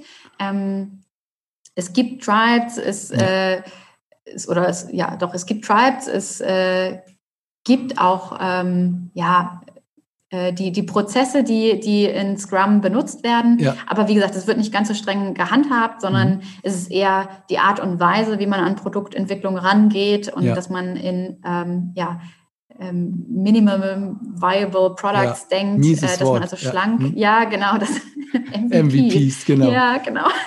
Dass man äh, eben schlank denkt und sagt, ähm, was brauche ich wirklich, um anzufangen und Ja. wo, was kann ich noch hinten ran, rum ranbauen und verbessern.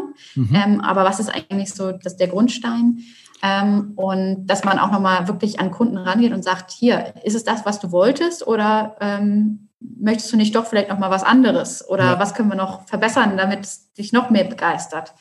Ähm, genau, das ist, das ist eher so diese Grundhaltung äh, und eben das, das Wissen, was in den einzelnen äh, Teams und bei den einzelnen Personen steckt, auch tatsächlich genutzt wird und nicht einfach übergangen wird, weil Chef, Chef weiß sowieso, wie es geht. Ja. Mhm. Ähm, genau, das ist eigentlich, das habe ich von Anfang an hier erlebt und ich bin mir auch ziemlich sicher, dass das schon äh, bei Lichtblick Unternehmenskultur war und hier wurde es einfach nur noch ausgebaut.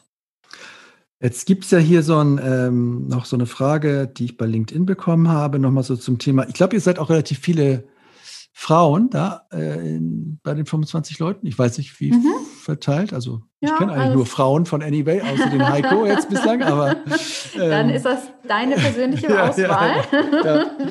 ja. ja, ähm, da, da war dieser Begriff äh, Mansplaining in der Energiebranche, ob das ein Thema ist. Wir haben da im, am Vorgespräch ein bisschen drüber gesprochen, verbaler Sexismus. Wie, wie erlebst du das ähm, in der Energiewirtschaft, in der, ja, wenn du da unterwegs bist, dich äh, bewegst mit Verteilnetzbetreibern, Bundesnetzagenturen, mit den klassischen Marktrollen, klassischen ja, Marktakteuren.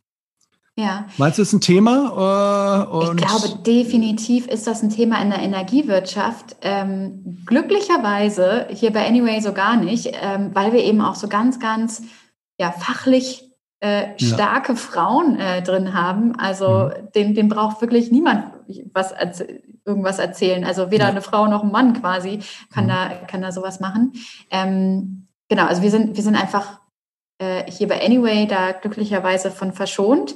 Ich glaube, in der Energiebranche als so alte ja, Infrastrukturbranche mit, ähm, ja, man nennt sich, nennt das ja immer so alte weiße Männer, Ja. ähm, aber eben wirklich auch männerdominierte Branche, da wird es das mit Sicherheit geben. Also wenn ich daran denke, äh, dass eine Claudia Kempfert äh, irgendwie ja fast alleine dasteht als äh, Energiewende-Frau, ähm, dann, dann ja, hat das für mich schon auch was zu sagen. Und Mansplaining, es muss ja nicht bedeuten, dass wenn mehr Männer da sind, dass die auch unbedingt dann Mansplaining betreiben. Ja. Ähm, aber könnte ich mir schon sehr gut vorstellen. Die Katharina Reiche, ne? die ist jetzt auch noch so als Frau jetzt da bei Westenergie unterwegs. Die ähm, fällt mir dann auch immer noch ein, Mhm. wenn es darum geht, jetzt so ranghohe oder in Hannover, Mhm. die äh, bei Inner City, Ja, der Namen ich ja. mir immer nicht merken kann. Nein. Und ähm, aber trefft ihr eigentlich irgendwo dann aufeinander? Habt, hattet ihr mal so Begegnungen mit, keine Ahnung, Johannes Tyson, ich bin Eon, wer seid ihr? So, äh, gibt's, gab's so, gab's so, oder ist, äh, Ähm, ist bestimmt ein netter Mensch, aber Bestimmt. trotzdem bin ich froh, dass ich äh, mich äh, mit ihm jetzt beruflich äh, noch nicht so stark auseinandersetzen musste, weil das, ich überlege gerade, in welchen Situationen das hätte passieren können. ja, Und ähm, ich will weder für E.ON arbeiten, mhm. ähm, noch dass ich Strom von denen haben will. Also ähm, Es ist schon so ein kleines Feindbild da bei euch, diese Branche. Die Varena, die haut ja schon hart raus. So diese Mittelsmänner müssen weg und diese, ja, diese Besitzstandsware, dann die lahme Politik dazu und unambitioniert. Äh, ist das so? Ich glaube, Arbeitet ein euch? Feindbild Nee. brauch, wir brauchen gar kein Feindbild, weil also äh, es ist also doch, man muss sich ein bisschen aufregen, das schon, ja. aber wir brauchen eigentlich nicht ein Feindbild oder sowas, sondern es ist halt einfach so, äh, es ist ja tatsächlich so, dass die Politik viel zu langsam vorgeht. Wir, wir reden immer noch von einem Konflikt zwischen Klimaschutz und Ausbau erneuerbarer ja. Energien und Wirtschaft. Hä? Ja. Wo, wo ist der Konflikt? Ich, also ich selber, ich, ich, ich verstehe es nicht. Mhm. Ich, ich weiß, diesen Konflikt, den hat, haben die Medien, sage ich jetzt mal, und, und der ganze ähm, ja, alteingesessene ähm, Polit Politikerkreis haben den lange aufgebaut, dass da ein Konflikt besteht. Ähm, ich sehe den Konflikt nicht, denn äh, wenn wir den, den, die Erneuerbaren nicht ausbauen und dabei vor allen Dingen auch die soziale Komponente ähm, berücksichtigen, dann gibt es unsere Wirtschaft so nicht mehr. Deswegen, ich sehe den Konflikt gar nicht. Ähm, ich glaube aber trotzdem, dass es wichtig ist, äh, den Menschen die Problematik klar zu machen und zu sagen, äh, wir wenn die Politik nicht schnell genug ist und äh, wenn, die, wenn die Stromkonzerne nicht schnell genug sind, und das sind sie definitiv nicht, äh, dann müssen wir einfach schneller sein als Verbraucher. Und da ist Anyway natürlich äh, zur Stelle und sagt, wir haben eine Lösung für euch. Ihr könnt hier was machen. Ihr könnt euch euren äh, Stromverkäufer aussuchen. Ihr wisst, wie der seinen Strom produziert. Ihr wisst, wer dahinter steht. Und damit müsst ihr keinen Kohle- und Atomstrom subventionieren. Ja. Das ist für mich jetzt kein klassisches Feindbild in dem Sinne, sondern es ist mhm. einfach nur, ihr müsst nicht aufgeben, Leute, ihr könnt was tun. Ja. Man sagt ja jetzt bei diesem, bei diesem EEG, was neu rausgekommen ist, ähm, oder was jetzt gerade im Gesetzgebungsverfahren ist, dass da jetzt so ein bisschen die alte Energiewirtschaft auch so zurück schlägt äh, und eigentlich so ein bisschen verhindern will, dass jetzt zu viel Power to the people kommt, sozusagen, dass da diese unten in diesem, ja, wahrscheinlich ja, in diesen Niederungen oder einfach bei uns, bei den Menschen, dass da zu viel mit PV und Elektromobilität und rein und raus und verkaufen und links und rechts, dass die das eigentlich so ein bisschen zurückdrängen wollen, auch dieses Eigenverbrauchsthema und ja, ähm, gibt es da eigentlich so aktuell, weil jetzt auch jemand noch gefragt hat, welche regulatorischen Hürden musstet ihr oder bislang so überwinden? Gibt es da in dem neuen Gesetz eigentlich Dinge, die gefährlich sind, sein werden können für euch, wenn ihr das so lest, was da so drin steht? Ich also, meine, das ist ein also, Riesending, ähm, ohne das jetzt. Genau. Man, ja, ja. Aber so, ich habe es noch nicht komplett bis, ja. bis, ins Detail durchgelesen, aber ähm, soweit ich es bisher gelesen habe, ähm, sehe seh ich überhaupt keine Gefahr für uns, für die Energiewende schon. Ja. Aber äh, für uns nicht, für äh, weil wir waren nicht. Mhm. genau für unser Geschäftsmodell nicht, weil wir haben uns ja ziemlich schnell gesagt und der Idee, die Idee, den Strom von Mensch zu Mensch zu verkaufen, kam auch daher, dass wir gesagt haben, wir können uns eben nicht auf eine Förderung aus dem Erneuerbaren Energiengesetz verlassen für den ja. Ausbau der, der, der Energiewende. Ja. Ähm, wir, wir, wir müssen eine andere Lösung finden, die schneller funktionieren kann, die unabhängig davon funktionieren kann. Ihr seid Deswegen eigentlich von vornherein außerhalb der, der Förderung gewesen, oder? Mit den Wobei ich nicht ganz sicher bin. Ähm, wie, unser Konzept funktioniert ohne, ohne die, die Förderung. Genau. Wir können, also okay. wir können, wir können auch mit der Direktvermarktung, mit der geförderten Direktvermarktung ja, genau. arbeiten. Ähm, genau. Aber nächstes Jahr bieten wir ja unseren Stromverkäufern, die aus der äh, Vergütung fallen, genau diese Möglichkeit, dass sie eben ohne Förderung ihre Windenergieanlagen äh, weiter betreiben können. Ähm, ja. weil zu Marktpreisen müssten sie sie rückbauen. Und genau das ist äh, in der EEG-Novelle ähm, das Problem. Da wird eine, eine Förderung äh, zum Beispiel angepriesen und wir haben schon gedacht, ja gut, dann geht es für die so weiter. Ja. Ähm, also ist ja schön, wenn die Politik da was macht. Und erst als wir nochmal genauer hingeguckt haben, haben wir gedacht, das ist ja überhaupt gar keine Förderung. Das ist, äh, das, da wird der Markt, der Jahresmarktwert angeboten. Naja, also einen Marktwert können Sie auch so haben. Und äh, vor allen Dingen kommt dann noch dazu, dann ist da eine ganz abstruse Regelung dabei, dann wollen sie wieder äh, die, die, diese Anlagen auf Einspeisevergütung, nicht auf Direktvermarktung switchen. Das heißt, wieder die marktbasierten Möglichkeiten, zum Beispiel bei Anyway, hm. werden verhindert. Ja. Und dann greift man sich halt wirklich an den Kopf und sagt irgendwie, äh, also wussten Sie es nicht besser? Oder, ja. oder wollten sie es absichtlich nicht? Ne? Also das, das fragt man sich an der Stelle halt wirklich, ähm, mhm. weil man sich gar nicht vorstellen kann, dass jemand sowas in Gesetz schreibt. Okay.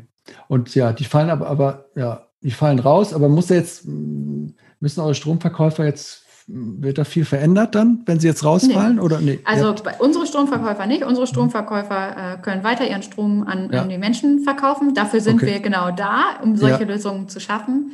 Ähm, genau, und äh, unseren Stromverkäufern können wir damit eine Möglichkeit bieten, dass sie ihre Windkraftanlagen nicht zurückbauen, weil aktuellen Marktpreisen ist es tatsächlich so, wir haben mit denen gesprochen und die sagen, ähm, wenn, wenn, wenn sie uns nicht hätten, äh, mhm. dann, dann hätten sie wirklich äh, den Rückbau äh, jetzt in, in Angriff ja. nehmen müssen, ähm, weil die Kosten, die natürlich trotzdem noch im Betrieb anfallen, also die müssen ja, ja. gewartet werden, ja. die Anlagen, dann ist mal eine kleine Reparatur, dann müssen sie mal eine Pacht zahlen. Das übersteigt einfach das, was sie am Markt für den Strom bekommen. Mhm. Und das Gut. kommt natürlich auch daher, weil wir die Kohlekraft immer noch im Markt haben. Ne? Also mhm. 2038, meine Güte, da will ich gar nicht sagen, wie alt ich dann bin, mhm. aber ähm, bis dahin muss, muss, da muss, das muss viel schneller passieren. Ne? Also da müssen wir viel schneller andere Möglichkeiten haben, damit, damit die Kohlekraftwerke freiwillig vom Netz gehen.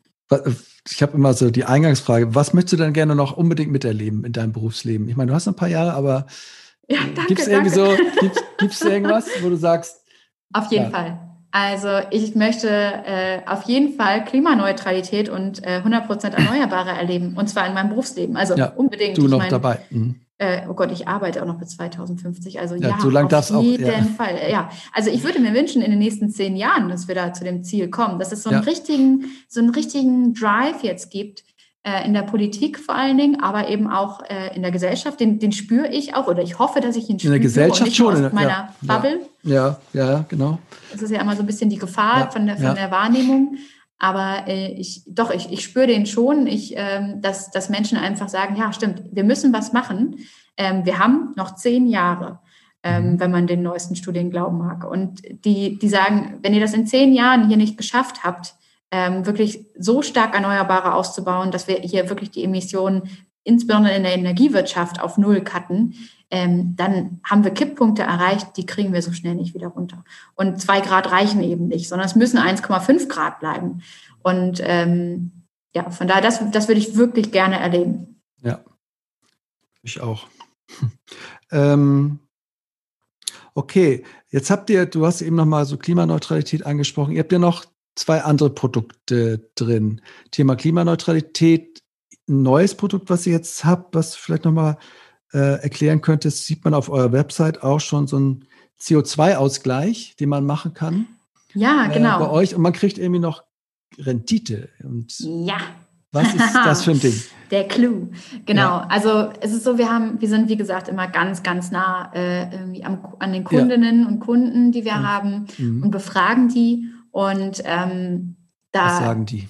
Genau, und die, die sagen, ähm, dass sie eigentlich super gerne mehr machen würden, als nur von unseren Stromverkäufern den Strom be zu beziehen. Ja. Ähm, und dass sie, dass sie eigentlich äh, ja, sich, äh, dass, dass sie eigentlich ihren CO2-Fußabdruck, ähm, also die, die negative Wirkung, die mhm. man, die jeder Mensch, die, den du, den, den auch ja. ich habe, ähm, dass sie den eigentlich gerne kompensieren wollen würden.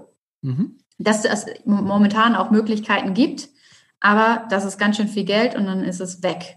Ja. Und dann hat man so eine kleine Hemmung. Also zahlt man wirklich die drei, vier, 500 Euro, je nachdem, was für einen mhm. Fußabdruck man hat, jedes Jahr. Also das machen tatsächlich die wenigsten.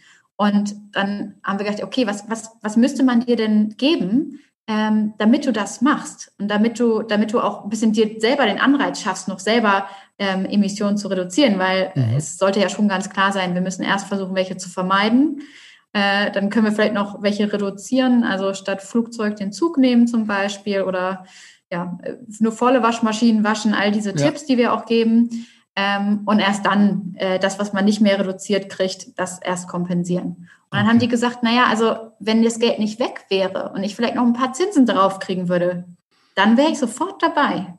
Aber wo drauf kriegen würde? Also welche? Ja, auf das, was ich quasi gebe, um meinen Fußabdruck zu kompensieren. Ein Beispiel? Und dann haben wir, also wenn genau. ich jetzt sage, was ist euer bester Tipp oder erster Tipp, der dann kommt?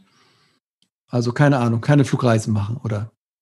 Genau. So, dann mache ich Keine das Flugreisen machen, das ist, das ist ein Verhaltensänderungstipp. Ja. Äh, genau, da, da freut sich die Umwelt, ähm, ja. wenn du das nicht machst. Ja.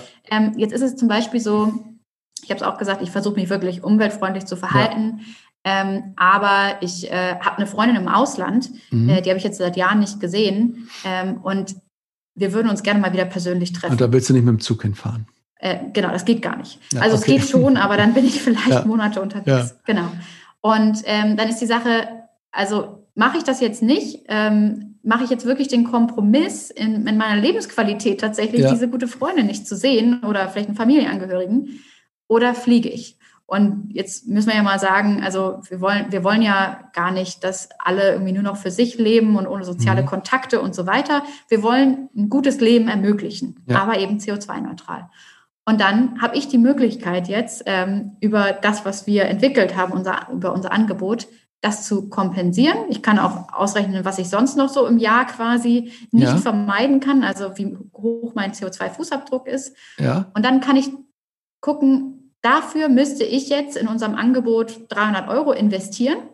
Dann würden Bäume bei uns im Aufforstungsprojekt genau diese CO2-Menge wieder aus der Luft ziehen, ja. weil wenn man Bäume pflanzt, dann absorbiert mhm. das CO2 aus der Atmosphäre. Das heißt, es ist nicht mehr da, um den, ähm, um den Klimawandel zu bestärken.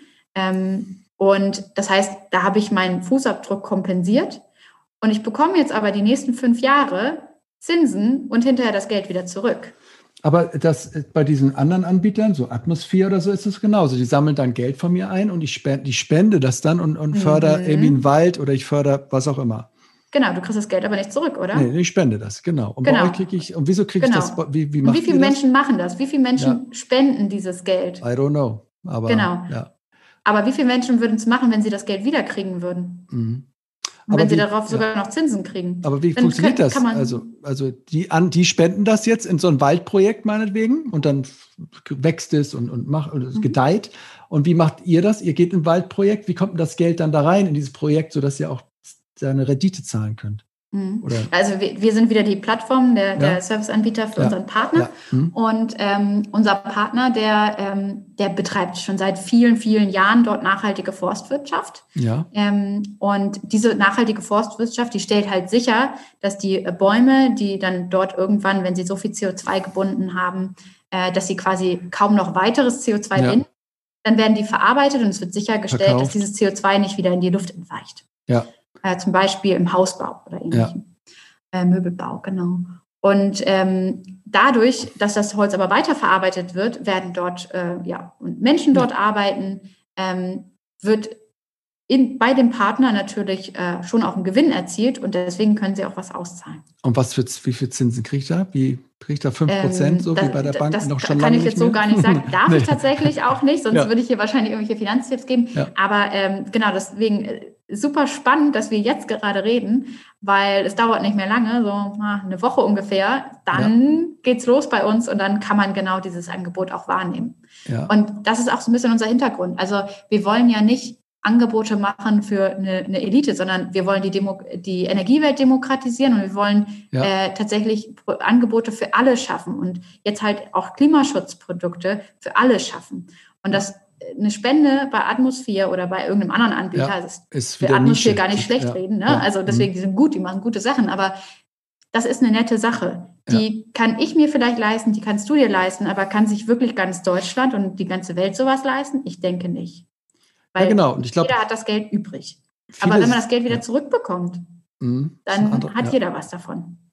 Viele sehen, glaube ich, auch Anyway oder bislang auch aus der klassischen Energiebranche noch, ja, Nische, Nische, Nische schön, aber bringt uns nicht weiter. Und, ähm, äh, und ja, ich denke, es ist genau richtig, dann zu gucken, ja, wie kriege ich es ja, irgendwie so ein bisschen entmoralisiert sozusagen auch und, und, und spreche auch, sage sag ich mal, niedere Instinkte an, wie, keine Ahnung, du willst jetzt auch ein bisschen Geld zurückhaben dafür. das ist ja noch nicht mal niederer Instinkt. Also, ne, wir, haben, wir haben da auch drüber nachgedacht, ja. ist das irgendwie vielleicht was Verruchtes ja. oder so? Ist es überhaupt nicht. Gehe ich jetzt zur Bildzeitung so quasi und mache die Volks, äh, Volks-CO2-Kompensation so ein bisschen, lege ich mich da mit jemandem sozusagen in, mit einem Partner ins Bett, das, wo es eigentlich nicht dazu passt. Ne? Aber du hast ja eingangs gesagt, Aber es geht nicht darum bei der Nachhaltigkeit, dass keine Gewinne mehr erzielt werden oder keine Renditen. Also überhaupt nicht. Ja, das, ja. das, ist es eben. Also ja. wenn wir von, von Charity irgendwie leben könnten und davon Klimaschutz bezahlen könnten, wäre schön. Aber wo bleibt das? Das ist es aber nicht. Nachhaltiges Wirtschaften so verschenken, weil also niemand, niemand hat so viel Geld übrig oder vielleicht haben das Leute, die wollen nicht, aber nicht ganz Deutschland hat so viel Geld übrig, als dass es ständig Geld verschenken kann.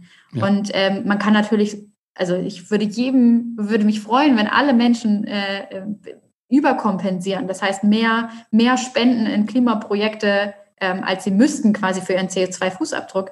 Ja. Aber dieses Geld haben Menschen nicht übrig. Und okay. ähm, wir wollen irgendwie eine sozial faire Lösung entwickeln. Deswegen haben wir halt was entwickelt, ähm, wo Menschen das Geld auch wiederbekommen. Okay, und das geht jetzt irgendwie demnächst raus und das ist quasi wirklich äh, aus, ja, aus euren äh, kundenzentrierten Vorgehen entstanden, aus euren genau. intensiven Beschäftigungen. Was haben die euch denn noch so gesagt? Gibt es da noch so, ähm, ich meine, also das andere Produkt, ihr habt ja noch diese Pizza auch noch. Das war ja auch so ein, so ein Versuch zu sagen, ähm, kauft ein Stück Pizza, großes Solarstückchen bei einer großen Solaranlage. Das Produkt war ja auch relativ populär. Ähm, Gibt es das auch noch übrigens? Also ähm, genau, das, das ist tatsächlich quasi, ja, ich sage jetzt mal, der, der, der Vorgänger gewesen und wo wir dann auch ganz viele Interviews geführt ja. haben und dann festgestellt haben, ähm, dass das noch viel besser ist, eben wenn man, wenn man sagt, ähm, man, man investiert, dafür weiß man, was Gutes entsteht, nämlich ja. die Kompensation durch die Bäume und man bekommt am Ende äh, Zinsen und Geld zurück, ähm, dass das genau das ist, äh, was sich Menschen wünschen. Ähm, genau, und bei unserer Pizza, wir haben ja ein ganz tolles äh, Projekt gestartet. Wir haben diese Community-Solaranlage mit vielen ja. tausend Menschen zusammen gebaut. Ähm, das heißt, ja, die Pizzen äh, sind noch da. Ähm, die haben noch ganz, ganz viele Leute. Wo, steht, ähm, wo steht die denn, die Anlage? Eigentlich? Die steht in Hecklingen in Sachsen-Anhalt. Okay. Mhm. Genau. Und die Pizza, sind, sind die Pizzen ausverkauft oder quasi haben. Ja, also wir haben, genau, wir haben uns, ähm, die, also, ja, die sind ausverkauft, so kann man es nennen, genau. Ähm, wir wir hatten, haben die schon letztes Jahr im April ausverkauft mhm. und äh, haben dann das äh, Projekt auch gebaut.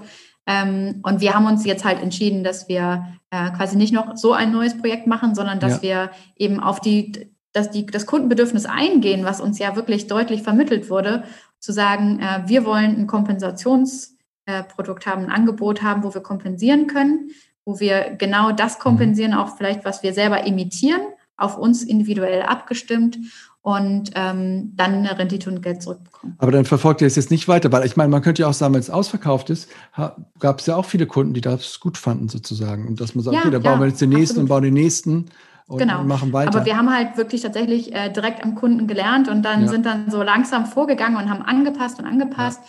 Und ähm, es ist ja immer so, wenn man was ganz Neues, wir kennen das schon, ne? wenn ja. wir in den Markt gehen mit unseren Angeboten und sagen, wir haben eine Lösung für euch vorbereitet, hier sind wir, guck mal, wie schön, ähm, dann ist es häufig so, dass wir es anders machen als alle anderen. Ja. Und das bedeutet aber auch, dass wir viel erklären müssen. Und mhm. hier haben wir einfach gemerkt, ähm, wir, wir, wir mussten sehr, sehr viel erklären und ähm, Leute wünschen sich ein, ein Produkt, was, was sie mehr daran erinnert, was sie schon kennen. Und ähm, da haben wir jetzt gesagt, was Sie kennen ist, ich gebe Geld, ich kriege Geld zurück, ja. ich kriege dafür auch ein paar Zinsen. Und was Sie sich jetzt noch oben drauf gewünscht haben, ist, ich mache damit was richtig Gutes und zwar kompensiere ich meinen ja. CO2-Fußabdruck. Okay. Andere, die anderen haben nochmal irgendwie gesagt auf LinkedIn, wann gibt es, oder ich habe es im Kommentar gesehen, gibt es auch mal eine, eine Ladekarte für äh, äh Elektroautos oder wahrscheinlich gibt es tausend äh, Punkte noch auf eurem Backlog. Ja. Ähm, und ich, ich, mir ist schon klar, ihr seid 25 Leute, ihr habt diese Plattform, so wie das Kernprodukt. Jetzt kommt eins neu raus. Das ist eigentlich schon, äh, reicht eigentlich schon für so eine kleine Truppe, kann ich mir vorstellen. Wenn man das auch fokussiert naja, für angeht. Für dieses Jahr, ne? Ah, für dieses Jahr, okay. Cool. Ja. nee, wir sind tatsächlich, also wir sind kontinuierlich dabei, neue, neue Ideen zu entwickeln. Ähm, und genau, da gucken wir halt auch immer, was, was so an Ideen aus so unserem Umkreis kommt oder eben von unseren Kundinnen und den Interessierten. Ähm, ja. Natürlich äh, ist es so, dass die Ladekarten oder E-Mobilität in den letzten Monaten unheimlich zugenommen hat. Mhm, ähm, genau. Das war vor einem Jahr einfach noch nicht so ein großes Thema. Das heißt, mhm. natürlich, klar, ist das irgendwie bei uns auch mit in unserem Backlog. Ja. Äh, und äh, wir schauen, ähm, wann wir das angehen. Wir müssen mal gucken, es sind noch nicht so viele Menschen, die E-Mobilität nutzen. Mhm. Ähm, und da müssen wir einfach eine, eine, Lösung finden, die für unsere Stromverkäufer gut abzuwickeln ist. Ähm, und da müssen wir einfach mal mal schauen, irgendwie, äh, genau, wir können uns nicht zerteilen, wir haben so viele gute Ideen und man muss mhm. sich ein bisschen fokussieren, ähm, aber definitiv ist E-Mobilität auch ein Thema bei uns. Mhm. Ja, cool.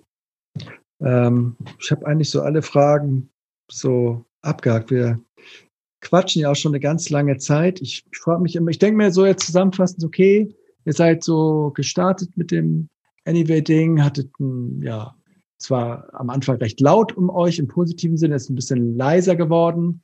Ähm, ich nehme aber so mit, ihr arbeitet hart im Hintergrund, damit es einfach weitergeht und äh, dass die Plattform größer wird. Stellt ihr auch Leute einlaufend oder seid ihr jetzt erstmal Ja. so, ja, ihr sucht auch, Klar, auch Menschen? doch, auf jeden Fall. Wir haben heute gerade wieder ein Gespräch gehabt und äh, witzigerweise haben wir jetzt gerade in der in dieser Zeit Corona, wir, Ja. haben ja sehr flexible Arbeitszeiten und Ja. ähm, nicht nur wegen Corona sind viele im Homeoffice, sondern wir sind sowieso schon immer flexibel im Homeoffice, wie es Ja. uns gerade passt. Ähm, haben wir jetzt aber während der Corona-Zeit auch remote ganz viele Leute eingearbeitet. Und eingestellt. also Äh, auch. Genau, eingestellt Mhm. und dann eben auch eingearbeitet. Genau, es sind tatsächlich, äh, ja, es ist fünf, sechs, irgendwie, ich kann es gerade gar nicht zählen, ähm, Mhm. wer da ganz genau gekommen ist in den letzten Monaten. Es sind auf jeden Fall äh, eine ganze Menge Leute, äh, die gekommen sind und genau, um, um halt den steigenden Bedarf Ja. auch abzudecken. Okay, ihr wachst und es geht weiter und ihr habt ein neues Produkt im Köcher und ähm, Genau. ihr seid am EEG vorbei. Also äh, gibt es doch nur gute Nachrichten und äh, ich weiß, es gibt, wenn man nach innen guckt oder von außen guckt, ähm, ist das immer eine andere Sache, aber cool. Ich, ich danke dir bis, bis hierhin mal an dieser Stelle. Es gibt noch so ein paar äh, Fragen zum, zum, zum Rausgehen ähm, und noch eine kleine Aktion, die wir ankündigen können. Aber vorab nochmal so, ähm, wenn du jetzt auf diese Energiebranche schaust und mit so viel Werf und, und so Ambition dabei bist, was sind so, gibt es so Menschen oder Organisationen, wo du hinguckst, die dich irgendwie inspirieren, auch vielleicht außerhalb der Branche, aber was, immer wenn du sagst, scheiße oder es klappt nicht oder ist irgendwie ein Downer da, gibt es so, ja, gibt es so Menschen oder Firmen, wo du hinschaust und sagst, komm, die machen auch weiter, mache ich auch weiter, oder? So, Mhm. also die dich einfach oder inspirieren einfach auch nur so thematisch. Ja, doch, auf jeden Fall. Also ich habe sie, glaube ich, eben auch schon erwähnt. Ich, äh, Claudia Ja. Kempfert ist für mich tatsächlich eine Figur, der ich äh, gerne folge, Ja. äh, wo ich mich immer sehr freue, wenn ihr Name auf irgendeiner Konferenz auftaucht und der Ja. ich gerne zuhöre, die mich stark motiviert. Was macht die Ähm, nochmal? Die ist nochmal, Die welche, ist welche die? äh, äh, Volkswirtin beim DIW. Oh, ich verwechsel die beiden Institute immer, aber das in Berlin, das Das- Gute. Ja, okay. ja, okay, das gute Ah. Institut hm, in Berlin. Hm? Genau. Ähm, Ja. Und die ähm, hat, glaube ich, auch gerade ähm, ihre, Prof also ist an in die äh, Leuphana in Lüneburg gewechselt, wenn ich es Ja. richtig mitbekommen habe. Ähm, genau. Und ähm, das, wie gesagt, das ist eine, eine, eine Figur, die ich gerne, gerne treffe auf Konferenzen. Also treffe, ich höre ihr zu, ne? Ja. Aber ähm, die Und was magst du so an ihr, weil sie so, keine Ahnung, weil sie so wissenschaftlich die ist- ist oder so? Genau, die ist, die ist wissenschaftlich und trotzdem äh, ist sie sehr, sehr fokussiert und pointiert in ihren Aussagen. Ja. Ähm, es mag bestimmt auch manchmal sehr streitbar sein, das, Ja. äh, das glaube ich. Ähm, aber sie, die, die ist so hartnäckig in der, in der, ähm, in der Präsentation, dass wir das schaffen können, 100% erneuerbar. Ja. Und ähm, es liegt nur daran, was wir wollen und Ja. eben nicht, was, was möglich ist, Was- sondern es ist alles möglich. Ja. Mhm. Äh, es sind die finanziellen Mittel da, die technischen Möglichkeiten. Jetzt müssen wir es nur noch machen. Ja. Und das finde ich, das finde ich gut. Das, also, das äh, bestärkt mich immer weiter. Und dann gibt es natürlich, äh, es gibt auch noch einen Mann, dem ich gerne folge und zuhöre. Und das ist Volker Quaschning, auch ein Professor aus Berlin. Mhm. Und der hat gerade eine, oder gerade. Einen Preis gewonnen, ne? ja, einen Preis gewonnen, genau, hat auch immer tolle Vorträge und der, der ist nochmal stärker so auch technisch. Jedenfalls früher war der, vor ein paar Jahren war der noch mal stärker technisch. Jetzt ist er, Mhm. glaube ich, auch ähm, ja, sehr stark äh, wirtschaftswissenschaftlich ähm, in seinen Vorträgen. Ähm, aber der, der macht mir halt auch immer noch mal Mut und klar, dass wirklich ganz, ganz viel möglich ist. Untermauert das nochmal mit tollen Studienergebnissen. Ähm, dem höre ich sehr gerne zu. Mir macht immer Angst, wenn ich diese, das lese ich dann auch, aber wenn du dieses, diesen Hate, diese Hate-Kommentare da drunter liest und wie die sich da auch an dem verbeißen, Oh Gott. das ist schon auch. Äh, ah, gut, dass auch ich das krass, noch nicht ja. gelesen habe. Nee, nee, also, ja. das- Nee. Ich Ja, wollte ja auch Wahnsinn. gerade frage ja danach, was dich, das, was dich hochbringt. Und das und, stimmt, das stimmt. Ja. Und ähm, hast du noch irgendwie so Bücher oder so andere Podcasts oder irgendwas, wo du dich noch informierst? Gibt es irgendwie da noch einen Tipp? Hast du da noch? Ja, total. Also ich- man merkt ja eins auch, gesagt, genau, im Vorgespräch, Ja. oder? Ich, ja. wenn man, wenn man im, im, im Berufsleben ist, ich, Ja. da ist mir jetzt mal aufgefallen, irgendwie in den letzten Jahren, ich habe äh, sehr viel weniger so Branchen, nicht, nicht Brancheninformationen, Studieninformationen, wissenschaftliche, Ja. akademische Informationen inhaliert, als Ja. ich es früher getan habe. Ich glaube, ich war vor zwei Jahren noch sehr viel breiter informiert. ja, Ähm, das ist halt einfach so. Und ähm, da habe ich jetzt gemerkt, da sind, da sind natürlich insbesondere Podcasts ganz tolle Formate im Prinzip, um mal auf dem Weg zur Arbeit nochmal ja. zu einer bestimmten Thematik irgendwie was an Infos zu tanken. Und es gibt einen, äh, ja, äh, jemanden, den ich vor ein paar Jahren in der Summer School kennengelernt habe. Und der hat tatsächlich mit einem, äh, ja, ich, ich denke mal Freund oder Arbeitskollegen, weiß ich gar nicht. Sidekick. Ein, ja. ein Sidekick, ja, ja, die sind gegenseitiger Sidekick, genau. Ja. Ähm, einen Podcast aufgesetzt, der heißt Empower ähm, der Podcast für die Energiewende, glaube ich. Und die haben super spannende EN Gesprächspartner. Und dann Power. EN okay. Power, genau. Okay. Hm, okay. Die haben cool. immer super spannende Gesprächspartner. Mhm. Und. Äh, genau, mag ich sehr das Format. Mhm. Ansonsten ähm, gibt es äh, von David Wortmann diesen Let's Talk Change. Den mhm. finde ich auch total gut. Ähm, es gibt noch einen Podcast, den habe ich bisher noch nicht viel gehört. Ich glaube, vielleicht auch noch nicht vollständig gehört. Aber ähm, da freue ich mich immer ganz toll drauf, wenn ich denke, jetzt mache ich es mal, ja. weil da ähm, habe ich schon sehr, sehr viel Gutes von gehört. Und ähm, auch das, was ich gehört habe, hat mir gut gefallen, ist Masters of Change von Colin Bean. Okay. Ähm, mhm. das ist eher so ein breiter Nachhaltigkeitspodcast, äh, äh, nicht ganz so energiewirtschaftlich mhm. ähm, wie die anderen beiden, aber genau, gefällt mir auch sehr gut immer. Danke dir für diese, für diese Tipps. Ich frage mich gerade so, so viel Change, so viel Power, so viel. Ja. Was machst du eigentlich, wenn, was ist so das ganz Banale, was du tust, wenn du sagst, jetzt leckt mich doch mal alles mit Change? Ist das so die Pommes auf, auf ja, nicht mit der Currywurst, oh, Pommes, aber, Pommes sind natürlich super. Ja, ja genau. Ja, Pommes aber, sind wirklich Weißt du, so was ich meine, dass man irgendwann denkt, komm, jetzt ist aber auch mal Feierabend und ich, ja. ich brauche jetzt was ganz Banales, was. Ähm, Na klar, total. Also genau, äh, unter anderem, weshalb meine, meine Freunde im privaten Umkreis mich, glaube ich, äh, akzeptieren, ist, äh, weil ich eben nicht nur Öko bin und äh, ja. über Klimawandel noch nachts um zwei reden möchte, ja. sondern eben auch, weil ich es unheimlich gerne äh, bei einem guten Getränk äh, in netter Runde zusammensitze und ähm, auch mal über die ganz normalen Alltagsprobleme äh, spreche. Und äh, genau, ich ziehe sehr, sehr viel aus den guten Gesprächen mit Freunden. Das ja. ist was, was mir sehr gut tut. Also mit dir kann man auch noch mal rausgehen, ja? Äh, ja, so, so also ich, ich, hoffe, ja. ich hoffe ganz stark, dass äh, die Kneipen und Clubs ja. äh, hier in Hamburg nach nach einer Corona-Zeit, die hoffentlich ja. irgendwann vorbei sein wird, wieder aufmachen, dass die nicht alle weg sind, weil ähm, das Kulturleben in Hamburg ist doch etwas, was ich sehr schätze, ja. Ja, okay, cool. Ja, ähm, bleibt noch ein letztes. Ähm, wir haben noch eine kleine Aktion, vier, das werde ich auch im Intro dann nochmal äh, reinsprechen, aber wir können äh, sagen, dass wir vom Ulf, dem Stromverkäufer Ulf, wo war der jetzt nochmal? Das war der Berliner? Genau, Ulf. Der Berliner. Genau, den habe ich letzte Woche Montag in äh, Berlin besucht. Der hat ja das erste ja. Windrad in Berlin gebaut. Das allererste, oder? Das allererste in Berlin. Das muss ja aber auch schon aussehen wie, keine Ahnung. Das sieht wunderschön aus. Okay, das ist das okay. schönste Windrad, was ich bisher gesehen habe, okay, weil ja. ähm, das ist erst 2008 gebaut worden. Ich glaube, der hat sich da persönlich mit dem damaligen ja. Bürgermeister angelegt. drüber mhm. angelegt, genau, dass ja. das gebaut wird. Ähm, und das ist von einem Künstler, der Name ist mir gerade entfallen, ähm, bemalt worden. Und da sind wunderschöne, also könnt ihr okay. auch mal ja. äh, auf, äh, auf den Bildern dann sehen ja. im Profil. Wunderschöne Bilder drauf. Also zum Beispiel die Goldelse, das was auf dem, ah, ich bin, das ist diese Statue, die auf dem Brandenburger Tor, nee, auf der Siegessäule draufsteht. Da ist ein Goldesel drauf. Das sind doch Goldelse. so. Goldelse. Ja, okay. Goldelse. I don't know. Ja, ja auf jeden wichtige Fall, äh, Bildungslücken hier. Ja, genau. Ich musste, ich musste mich da auch ähm, äh, wie sagt man, outen, äh, ja. dass ich das nicht gleich auch parat hatte. Aber ja. ähm, genau, Berliner wissen ja. das natürlich auf jeden Fall und auch alle anderen gebildeten Menschen.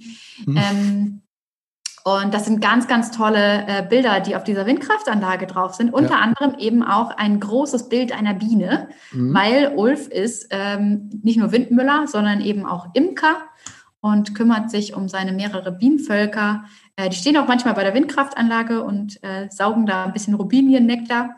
Und ähm, der hat gesagt, äh, für jeden, äh, der mit dem Aktionscode Windhonig, also Wind ja. wie Solar und Honig kennt man ja, einen zusammengeschrieben, äh, bei ihm Strom kauft, äh, dem schickt er ein Glas von seinem Windmüller-Honig, selbst geimkert von seinen Bienen.